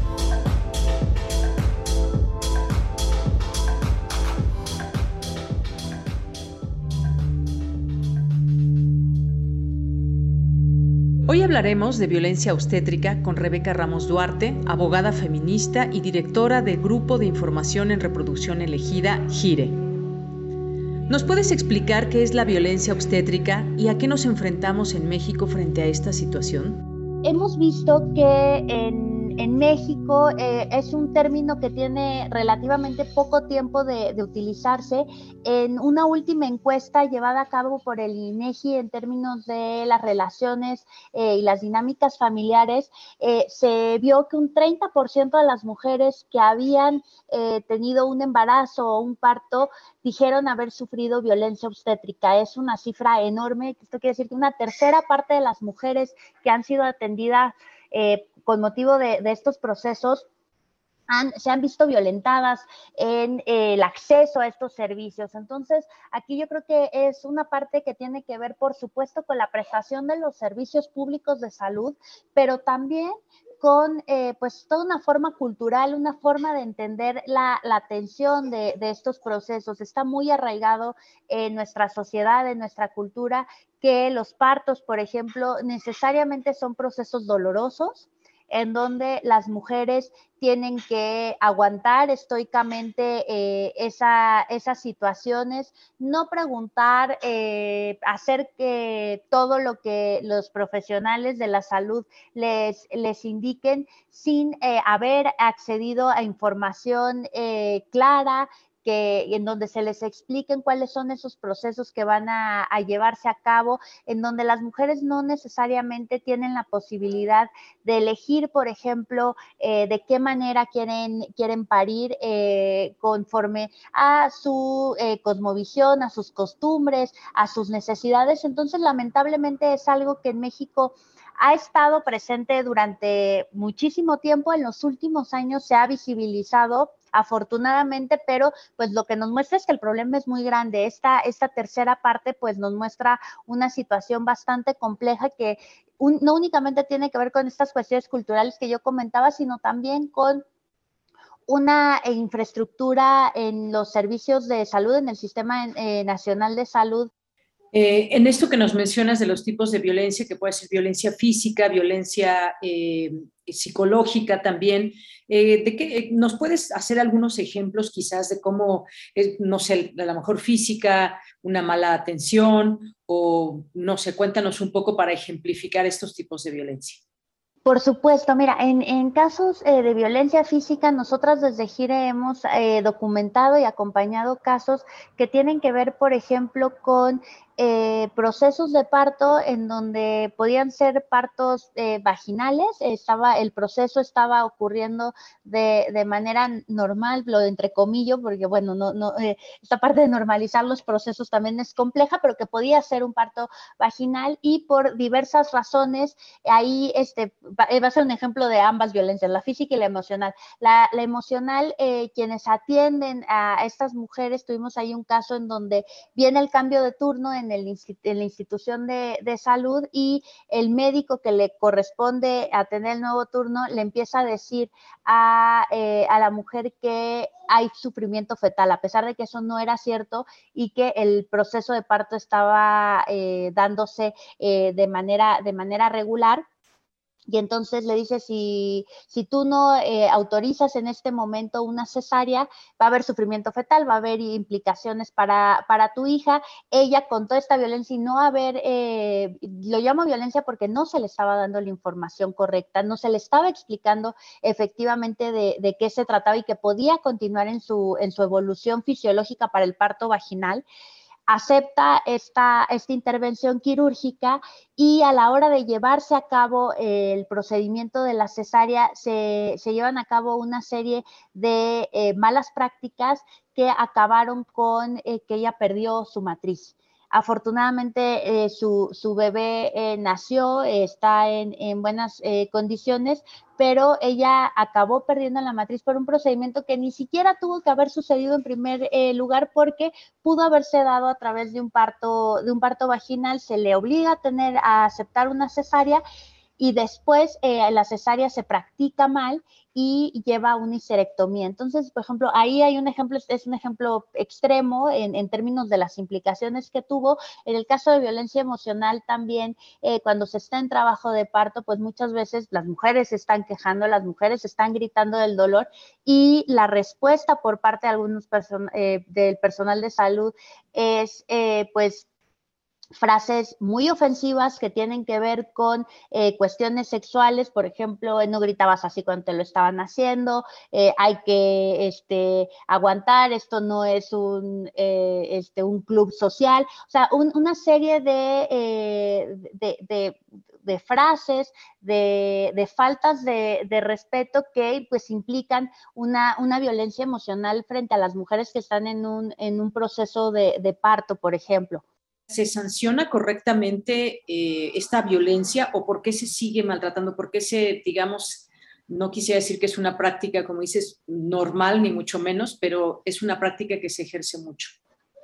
Pues mira, yo creo que eh, la regulación que tenemos actualmente en algunos estados se considera como un delito. Nosotras de Gire no, desde Gire no somos partidarias de, este tipo de regulación porque, como lo comentaba eh, hace un momento, tiene que ver con situaciones que van más allá de prácticas individualizadas de un médico, una médica, una enfermera en lo individual, sino que tiene que ver con una falta de infraestructura, una falta de recursos a la hora de atender los embarazos, los partos, por ejemplo, toda la parte del consentimiento informado. Eh, en México, lamentablemente, lo que tenemos es que con que se firme ahí un, un formato en donde se dice que se permite hacer una esterilización o se permite hacer una cesárea, es más que suficiente cuando un consentimiento realmente informado tiene que ver con un proceso de eh, de información, de entender cuáles son eh, las implicaciones de X o Y procesos médicos.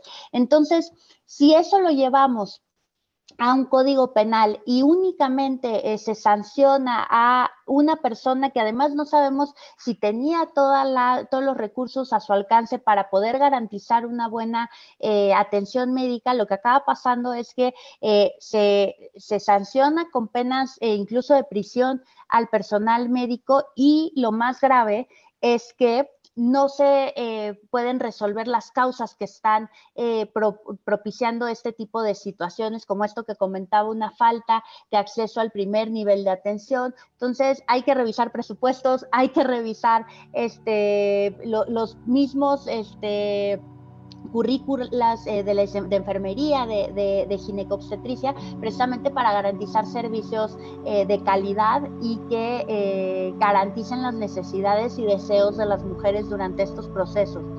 Gracias a Rebeca Ramos, abogada feminista y directora de Grupo de Información en Reproducción Elegida, GIRE. Hasta la próxima. La Unidad de Género de la Coordinación de Difusión Cultural, UNAM, presentó.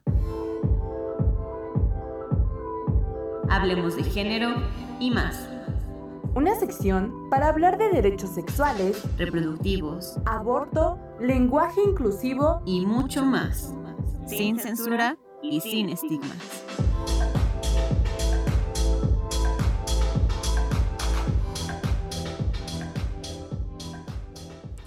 Bien, pues vamos ahora a escuchar la información internacional a través de Radio Francia. Relatamos al mundo. Relatamos al mundo.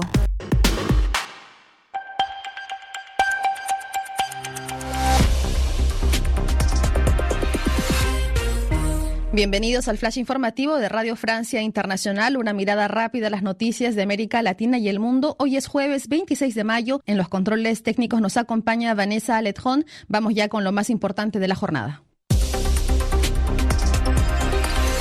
Danae Rivadeneira. En Estados Unidos, la masacre de Texas, donde murieron 19 niños y dos maestras de escuela, reaviva el debate sobre el uso de armas de fuego. Las declaraciones del presidente Joe Biden pidiendo una legislación más severa chocan contra el poderoso lobby de la Asociación Nacional del Rifle y representantes políticos, como el gobernador del propio estado de Texas, para quien el atentado es un hecho aislado y producto de la enfermedad mental de una persona.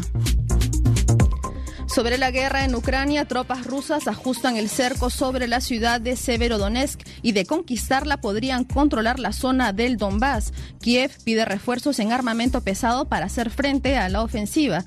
Pese a esta casi victoria rusa en el este del país, el canciller alemán Olaf Scholz asegura que el presidente ruso Vladimir Putin no ganará la guerra. Declaraciones desde el Foro Económico Mundial de Davos. Putin no debe ganar esta guerra y estoy convencido de que no la ganará. Ya no ha logrado todos sus objetivos estratégicos. Una toma rusa de toda Ucrania parece más lejana hoy de lo que estaba al principio, sobre todo debido a la impresionante resistencia del ejército y la población ucraniana.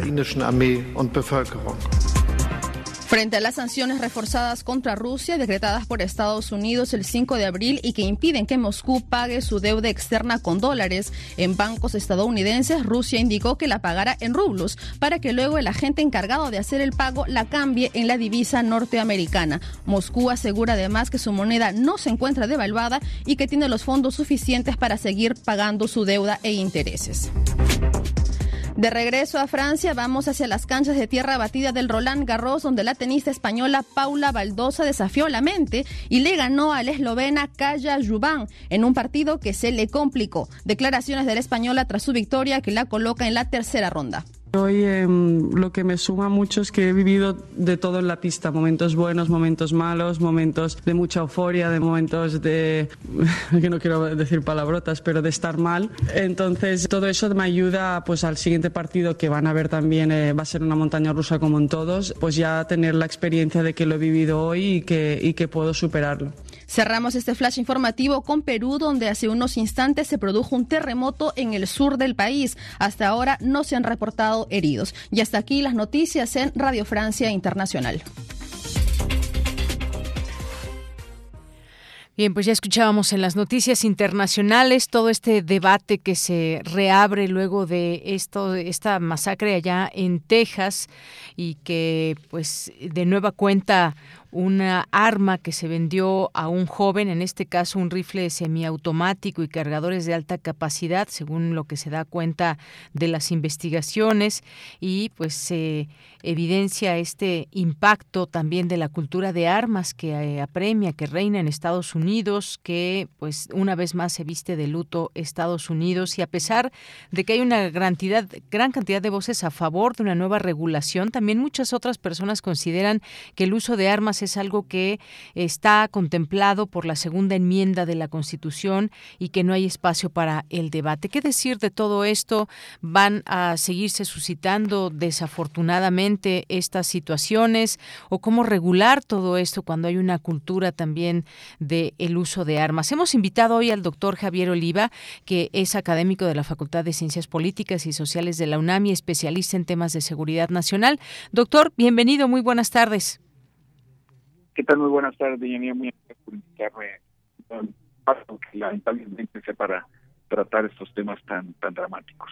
Exactamente, doctor, muy dramático este tema, pero ¿qué, ¿qué, nos dice de esta pues de esta posibilidad de un debate que muchas voces piden allá en los Estados Unidos? Decían ese tipo de armas se utilizan para matar, eh, no hay que no hay que promover su venta, su compra ni mucho menos, pero pues sin embargo, este joven esperó a cumplir 18 años, días después pues simplemente fue a una tienda y adquirió estas armas.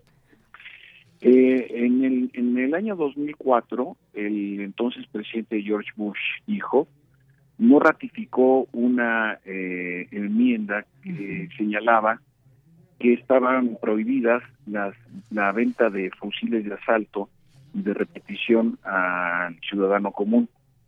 Eh, sabemos que incluso la segunda enmienda de la Constitución de Estados Unidos le permite al ciudadano estar armado. Eh, desde luego Obama no ratifica en sus dos, eh, dos periodos, sus ocho años, no ratifica esta prohibición, menos lo hizo desde luego Donald Trump. Y bueno, quizá con esta tragedia eh, probablemente se, habla, se habrá nuevamente este debate. En donde a mí me parece que también el gobierno mexicano en su estrategia de, de mandar a las armerías le ha faltado este argumento, y ya he tenido la oportunidad de expresarlo en alguna otra ocasión en tu espacio, de Yanira, en el sentido de que la demanda mexicana por el control de las armas debiera incluir el argumento de que incluso la sociedad estadounidense se vería beneficiada con este control de las armas. No se trata de prohibir, porque son es una costumbre, es una tradición jurídicamente arraigado en el pueblo estadounidense, pero que eh, en, este momento eh, me parece que debiera eh, incentivarse, profundizar la ofensiva para ese para ese control. No obstante, de manera inexplicable no no no se ha hecho, no se ha puesto en la mesa de discusión que de acuerdo para prepararme para esta entrevista con datos del FBI está documentado que por lo menos eh, semanalmente, mensualmente, perdón, hay una una masacre que se salda con al menos cinco datos. Entonces, esto evidentemente da una idea del nivel de exposición que tiene la, ciudadanía estadounidense lo que se refiere a ser eh, producto o consecuencia de un, de un, de un asesinato colectivo eh, de acuerdo a estos mismos datos estadísticos, un, o un ciudadano estadounidense corre más riesgo de morir por un balazo en su país que en cualquier otra parte del mundo, que no sean escenarios bélicos, desde luego, ¿no?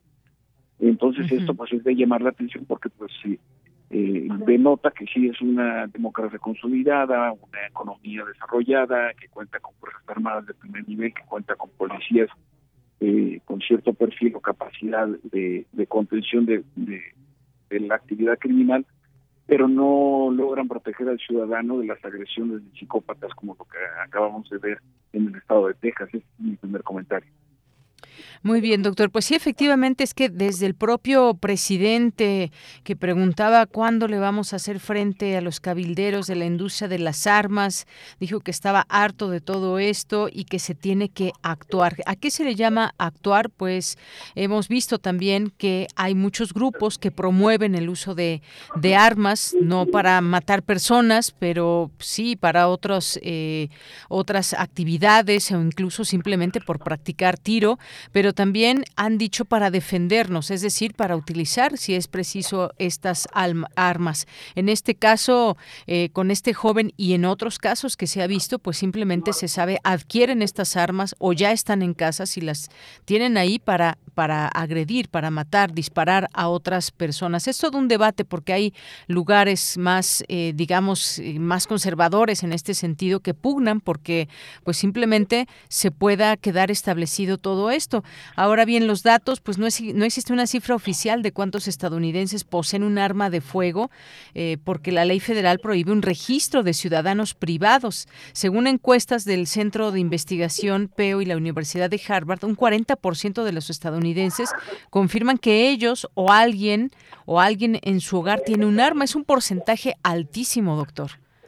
Sí, y no solamente eso a ello hay a ello hay que hay que sumar las posibilidades de modificar por, por ejemplo las pistolas hay una hay un artefacto que las puede convertir en, en, armas que son de, de, asalto no como si fueran fusiles de repetición entonces aquí aquí aquí el tema desde mi punto de vista eh, radica en la forma en la que se ha abordado también el, debate en los Estados Unidos en donde poseer armas es un símbolo de, de libertad y de defensa que se incrementa de manera muy notable con eh, los atentados terroristas. Ahí, pues, eh, que es, un antecedente justamente para que George Bush no ratifique la prohibición de la venta de fusiles de asalto y de repetición. Entonces, bajo esta bajo esta lógica, eh, me parece que difícilmente va a poder avanzar, digamos, la indignación entendible del, del presidente Joseph Biden pero justamente Texas es uno de los estados que más eh, apoyan la, compra y portación de armas. De hecho, el, gobernador Bott, que es un fuerte aspirante a la candidatura eh, republicana la presidencia de los Estados Unidos, eh, hace, poco, a finales del año pasado, firmó un decreto en donde cualquier persona mayor de edad, en este caso de 21 años, puede portar de manera visible y en espacios públicos eh, armas cortas. Entonces, pues imaginemos lo que significa esto en términos de un clima de, de conflicto, de un estado con una un profundo, una profunda historia racista como es Texas, Entonces, pues este, este tipo de mensajes, ya vimos la esta muy poderosa Asociación Nacional del Rifle, eh, que, que habilita justamente por la posibilidad de que cualquier persona pueda poseer armas, pues deja deja en claro que este que este que este debate si bien puede ser eh, altamente impactado o influido por este tipo de masacres recordemos que la peor masacre en la historia de los Estados Unidos se cometió en Las Vegas y terminó con 72 muertos aproximadamente además del perpetrador pero que pudo introducir a su cuarto ahí en Las Vegas eh, decenas de rifles según las investigaciones y estar descargando uno por uno eh, en, la multitud que estaba en un concierto de, música country. Eh, Y si no me falla la memoria, fue hacia el, penúltimo año del mandato de, de Donald Trump. Entonces, sí, eh, es algo que se da con frecuencia, lamentablemente, en Estados Unidos, en donde, pues, no son pocos también los homicidios de carácter racista, como aquel atentado en una iglesia presbiteriana donde un muchacho eh, anglosajón acabó con la vida de nueve feligreses negros que se encontraban en misa cantando, ¿no? Entonces, la cadena de tragedias y de eventos no han sido lo suficientemente intensos ni profundos para que eh, la opinión pública estadounidense, y menos aún sectores eh, muy conservadores y racistas que hay en esa en ese país, se abran al debate de la posibilidad del control. No, a mí me parece que les falla desde lejos no se trata de prohibir, sino de controlar, ¿no? Y ahí debería estar el punto, el punto central. Efectivamente. Bueno, doctor, pues varias cosas siempre que comentar sobre estos grandes debates que siempre que hay sucede algo así se vuelve a poner en la mesa los debates, las preguntas, las exigencias y demás. El caso es que pues hay una situación que eh, se volvió a experimentar en Estados Unidos nuevamente, un joven nuevamente con el uso de armas que se adquieren de manera muy eh, fácil. Eh, habrá que seguir en este tema porque no solamente es el hecho de que se venda un arma y, que vaya un joven y, pueda llevar a cabo esto, sino también el contexto que hay en esas personas que llevan a cabo este tipo de actos. Pues doctor, muchas gracias como siempre por estar aquí en Prisma RU de Radio UNAM. Muchas gracias, Yanira, y aprovecho eh, pues para, sé que está próximamente el aniversario del, programa y pues muchas felicidades al equipo, a ti misma por llevar adelante este proyecto informativo tan importante de nuestra Universidad Nacional. Bueno, pues muchas gracias. Gracias, recibo con mucho gusto estas felicitaciones. Doctor, un abrazo. Otro para ti, hasta pronto. Hasta luego, muchas gracias. Gracias al doctor Javier Oliva, académico de la Facultad de Ciencias Políticas y Sociales de la UNAM, investigador, especialista en temas de seguridad nacional. Continuamos. Porque tu opinión es importante, síguenos en nuestras redes sociales, en Facebook como Prisma RU y en Twitter como arroba PrismaRU. Colaboradores RU. Bien, y en esta ocasión nuestro colaborador de cine, Edgar Adrián Mora Bautista, comunicólogo por la Facultad de Ciencias Políticas y Sociales, maestro en estudios latinoamericanos por la Facultad de Filosofía y Letras, escritor académico de literatura e historia y maestro de cine. ¿Cómo estás, Edgar? Buenas tardes.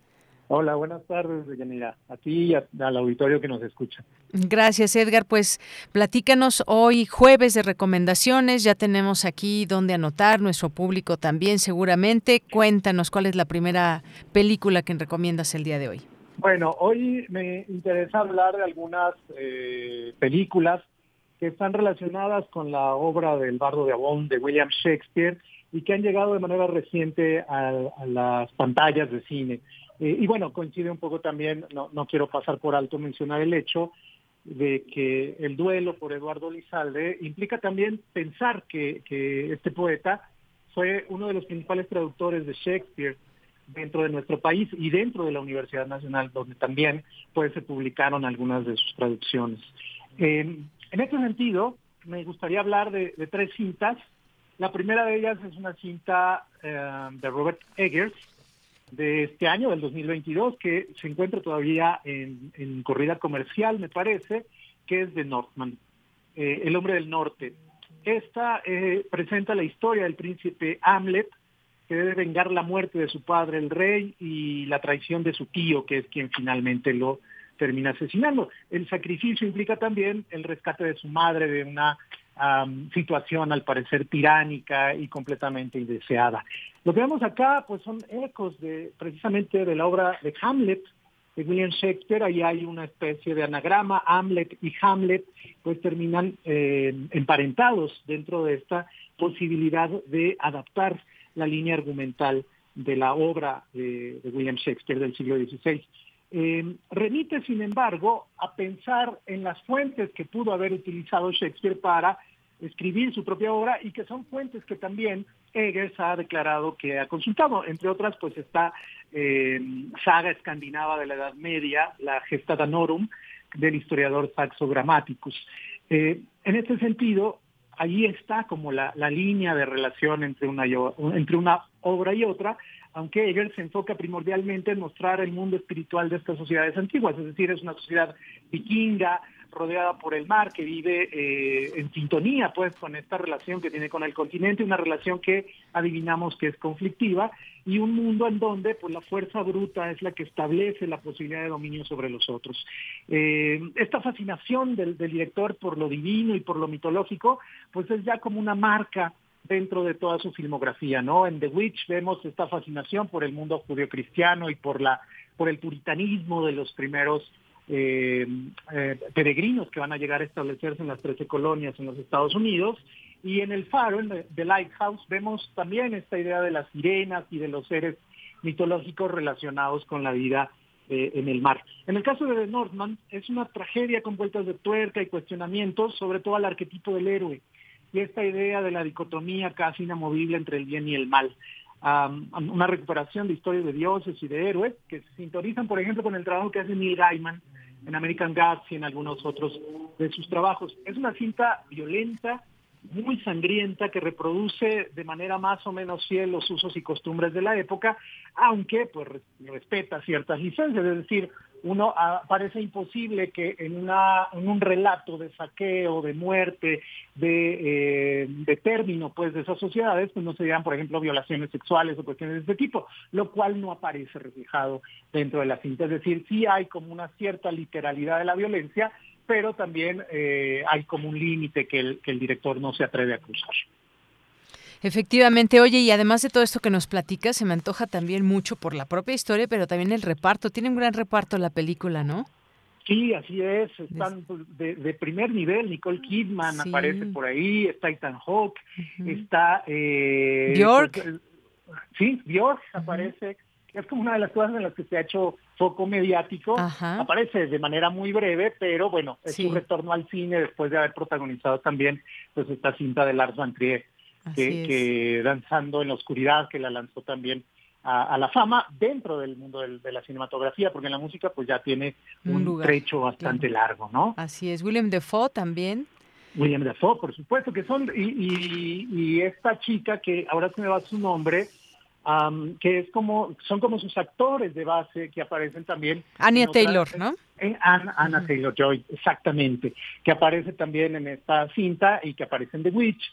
Y bueno, The, The que aparece en, El Faro, es decir, al director parece que le gusta trabajar con, con actores a los cuales conoce, que entienden lo que quiere, lo que él quiere hacer con las historias que quiere contar, y el resultado pues es bastante, bastante agradable en términos cinematográficos. Es una película que a pesar de su, de su longitud, porque rebasa las dos horas, eh, se deja ver, ¿no? Y, se pasa muy rápido, es entretenida, visualmente es deslumbrante esta mezcla entre onírica y, mística y realista que se hace, pues de todos los planos en los cuales la misma historia se está contando. Muy bien, pues aquí ya anotadísima esta película de Northman. ¿Qué más nos recomiendas para este jueves? Ah, otra, otra cinta reciente que se estrenó el año pasado, eh, no sé si tuvo corrida comercial en México, creo que no, estuve viendo y parece que no. Es una, una, una película difícil, no es una cinta para el gran público, engrosa toda esta lista casi interminable de, de películas adaptadas de Shakespeare a la gran pantalla eh, The Tragedy of Macbeth, la historia de Macbeth, dirigida por Joel Cohen eh, el año pasado, en 2021, que nos cuenta nuevamente la historia del noble Lord Macbeth, que retorna de una batalla y tres brujas le, profetizan que hay una corona real en su futuro. Y a partir de esta profecía, pues eh, el personaje entra en una espiral de violencia, de tal forma que hará todo lo que esté en sus manos para asegurarse de eliminar a quienes amenacen la posibilidad de que esa profecía se lleve a cabo. Eh, aparece la, figura de la esposa, también Lady Macbeth, que es uno de los personajes literarios pues más atractivos dentro de pues todo este mundo shakespeariano, que pues lo, apoya, lo anima y le habla al oído para que eh, no ceje en su intento de conservar esa posibilidad del reinado. Es una adaptación muy fiel al texto de Shakespeare, conserva, conserva inclusive los diálogos en verso y en términos cinematográficos hay un minimalismo expresionista, o sea, hay una referencia total al cine alemán previo a la Segunda Guerra Mundial eh, y visualmente es eh, deslumbrante en ese contraste. Ah, es una película en blanco y negro, es decir, tiene todos los elementos para no estar dirigida al gran público, sino para convertirse en una pieza cinematográfica para estudiar.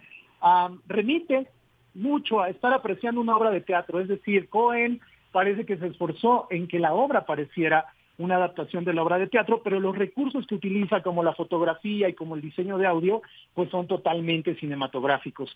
Denzel Washington y Franz McDormand se lucen en sus papeles y bueno, es, es, ah, una película que pasa desapercibida para el gran público, para la corrida comercial, pero que seguramente aparecerá por ahí en funciones de la Cineteca, en la UNAM seguramente se proyectará en algún momento y vale mucho la pena ver pues esta adaptación de la tragedia de Macbeth.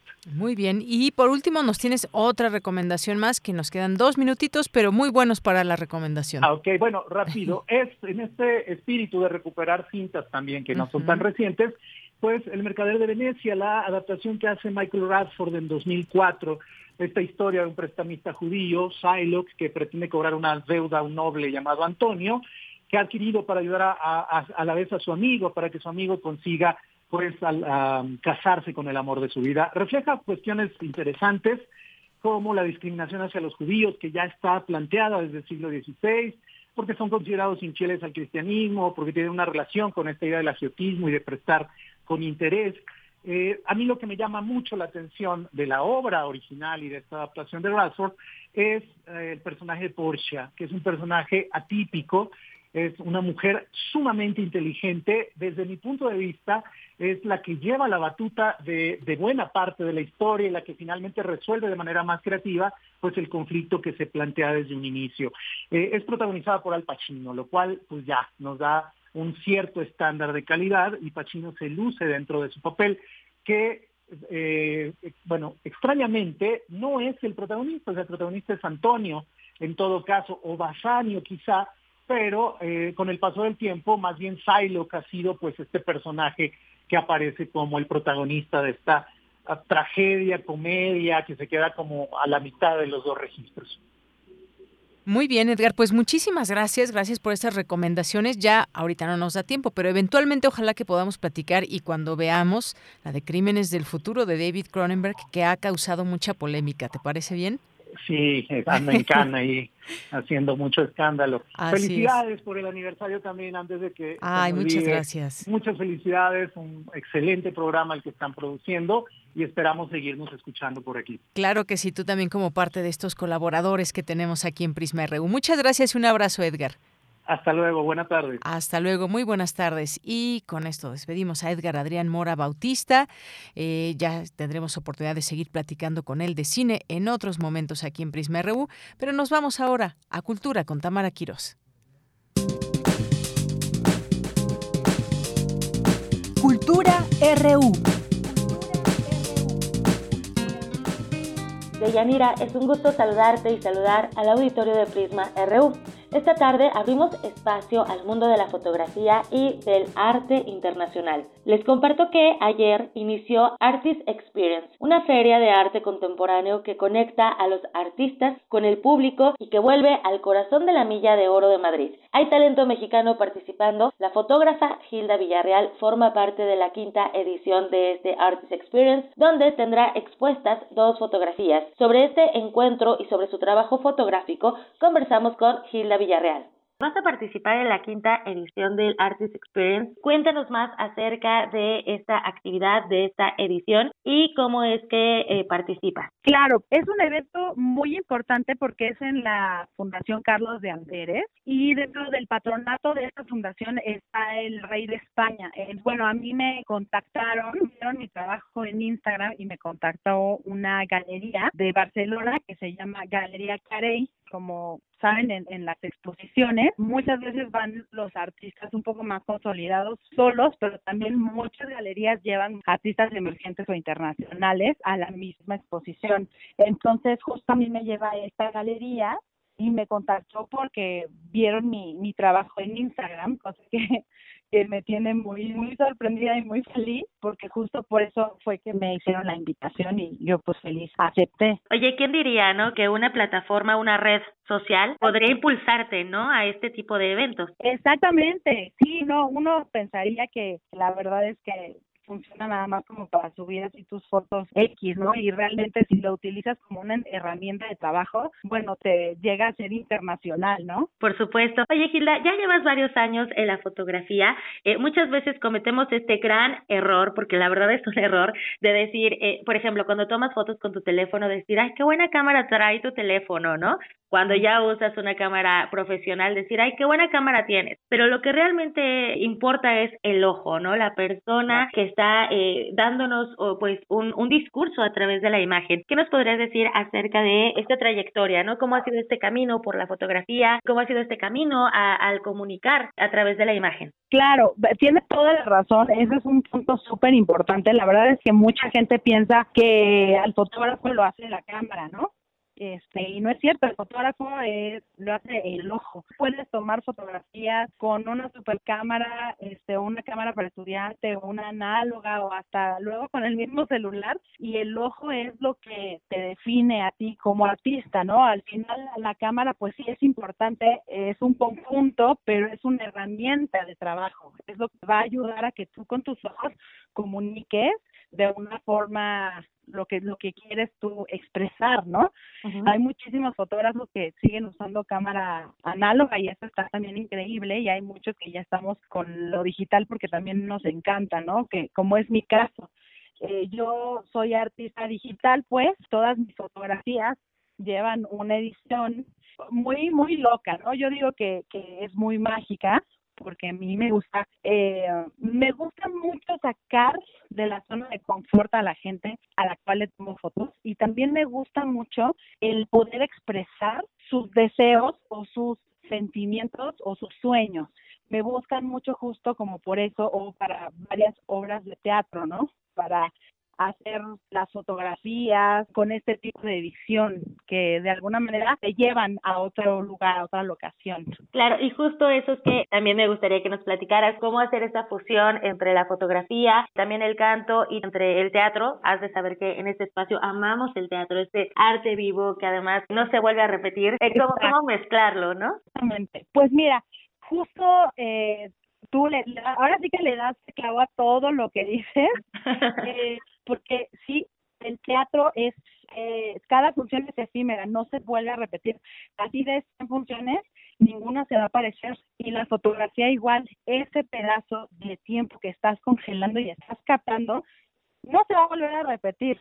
Entonces, eso es lo que hace que el teatro y la fotografía sea tan único, porque congelas pedazos de, del tiempo que no van a regresar. La fotografía funciona como una máquina del tiempo, ¿no? Entonces, gracias a la fotografía podemos ver a las personas que ya no están, que ya se fueron, o nos podemos ver nosotros cuando éramos chiquitos, así como eh, muchos ejemplos. Y entonces lo que yo hago es combinar lo que sé de, de actuación, o sea, combino eh, la teatralidad por así decirlo, con mis imágenes. Tiendo a dirigir a mis modelos y mis eh, fotografías tienden a contar una historia, ¿no? Aunque tú veas una foto que visualmente a lo mejor te gusta o no te gusta o te, te produce algo, detrás de hay una historia pues súper completa, ¿no? Que es eh, como en el teatro trabajas haciendo tu creación de personaje. Entonces, literal, hago lo mismo, pero hago como la creación de la historia de mi imagen, ¿no? Y del personaje que vamos a ver en la fotografía. Qué interesante. La, la, fotografía es como atesorar estos momentos, ¿no? Y también como ayudarle a la memoria. Exactamente, sí. Y recordarte, ¿no? Muchas veces, la verdad, la fotografía te puede salvar de una depresión, de, o sea, es terapéutico, ¿sabes? Muchas veces cuando te sientes perdido, yo pongo mucho este ejemplo porque me ha pasado, ¿no? Que de repente no sabes si estás haciendo algo bueno con tu vida, como que uno nunca se da cuenta de sus logros o de lo que ha hecho hasta que volteas para atrás y haces un resumen de toda tu vida, ¿no? Y ves las fotos, si eres actor o actriz, ves las fotos donde empezaste, todo lo que has hecho, porque hay, proyectos que se te olvidan, ¿no? O igual, te dediques a lo que te dediques, ves las fotografías y ves cómo empezaste a cambiar, si eras feliz o estabas triste, o si, si tu vida cambió para bien o para mal, ¿sabes?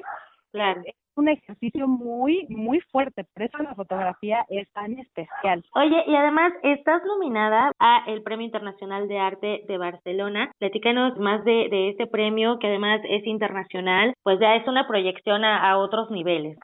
Claro, pues mira, como este mes eh, es una feria de, de, arte en Madrid, en noviembre viene la Feria Internacional de Arte de Barcelona. Igual, ¿no? Es una exposición en la que vamos a compartir, así que el lugar con muchos artistas contemporáneos de alrededor del mundo y me, me causa mucha emoción porque justamente para poder entrar evalúan tu trabajo.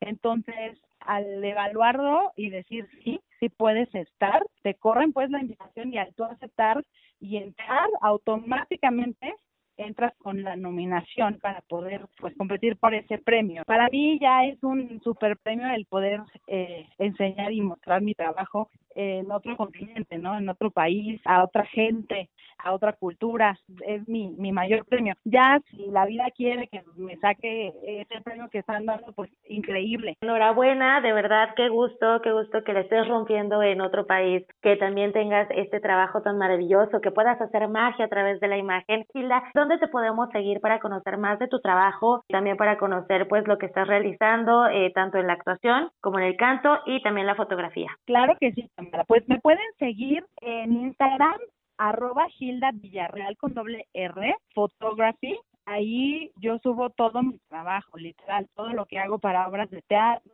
proyectos personales y también en mi página de internet www.gildavillarrealphotography.com. Gilda Villarreal es actriz, cantante y fotógrafa, una de las exponentes de la Feria de Arte Contemporáneo Artist Experience. Hasta aquí la información de hoy. Regreso el lunes con más información y con muchos ánimos de celebrar con todas y todos los radioescuchas de este programa nuestro sexto aniversario nos vemos el lunes en la terraza de Radio UNAM. Que tengan excelente tarde. Bien, pues muchas gracias, gracias Tamara. Que no se diga que no los invitamos. ¿eh? Aquí ya estamos haciendo desde hace ya varios días esta invitación para nuestro público Radio Escucha, que pueda acompañarnos hacer esta transmisión en vivo. Vamos a tener música, sabemos que les va a gustar mucho la música, es una sorpresa, no les vamos a decir quién es, pero podrán disfrutarla. Solamente les puedo decir que es una voz femenina, que canta muy hermoso, tiene una bella voz y tendrán ustedes oportunidad de escucharla en vivo. Tendremos invitados especiales por aquí, tendremos regalos como libros, por ejemplo, tendremos un pastel, y ya no les voy a decir más. Espero que vengan, que nos acompañen en esta transmisión de Prisma RU en vivo para todo su público. Ya son las tres en punto. A nombre de todo el equipo, nos despedimos. Lo esperamos mañana. Lo esperamos mañana en punto de la una de la tarde y pues el lunes, por supuesto, en vivo aquí en Adolfo Prieto número 133. A nombre de todo el equipo, soy de Yanira Morán. Que tenga buena tarde, buen provecho y hasta mañana.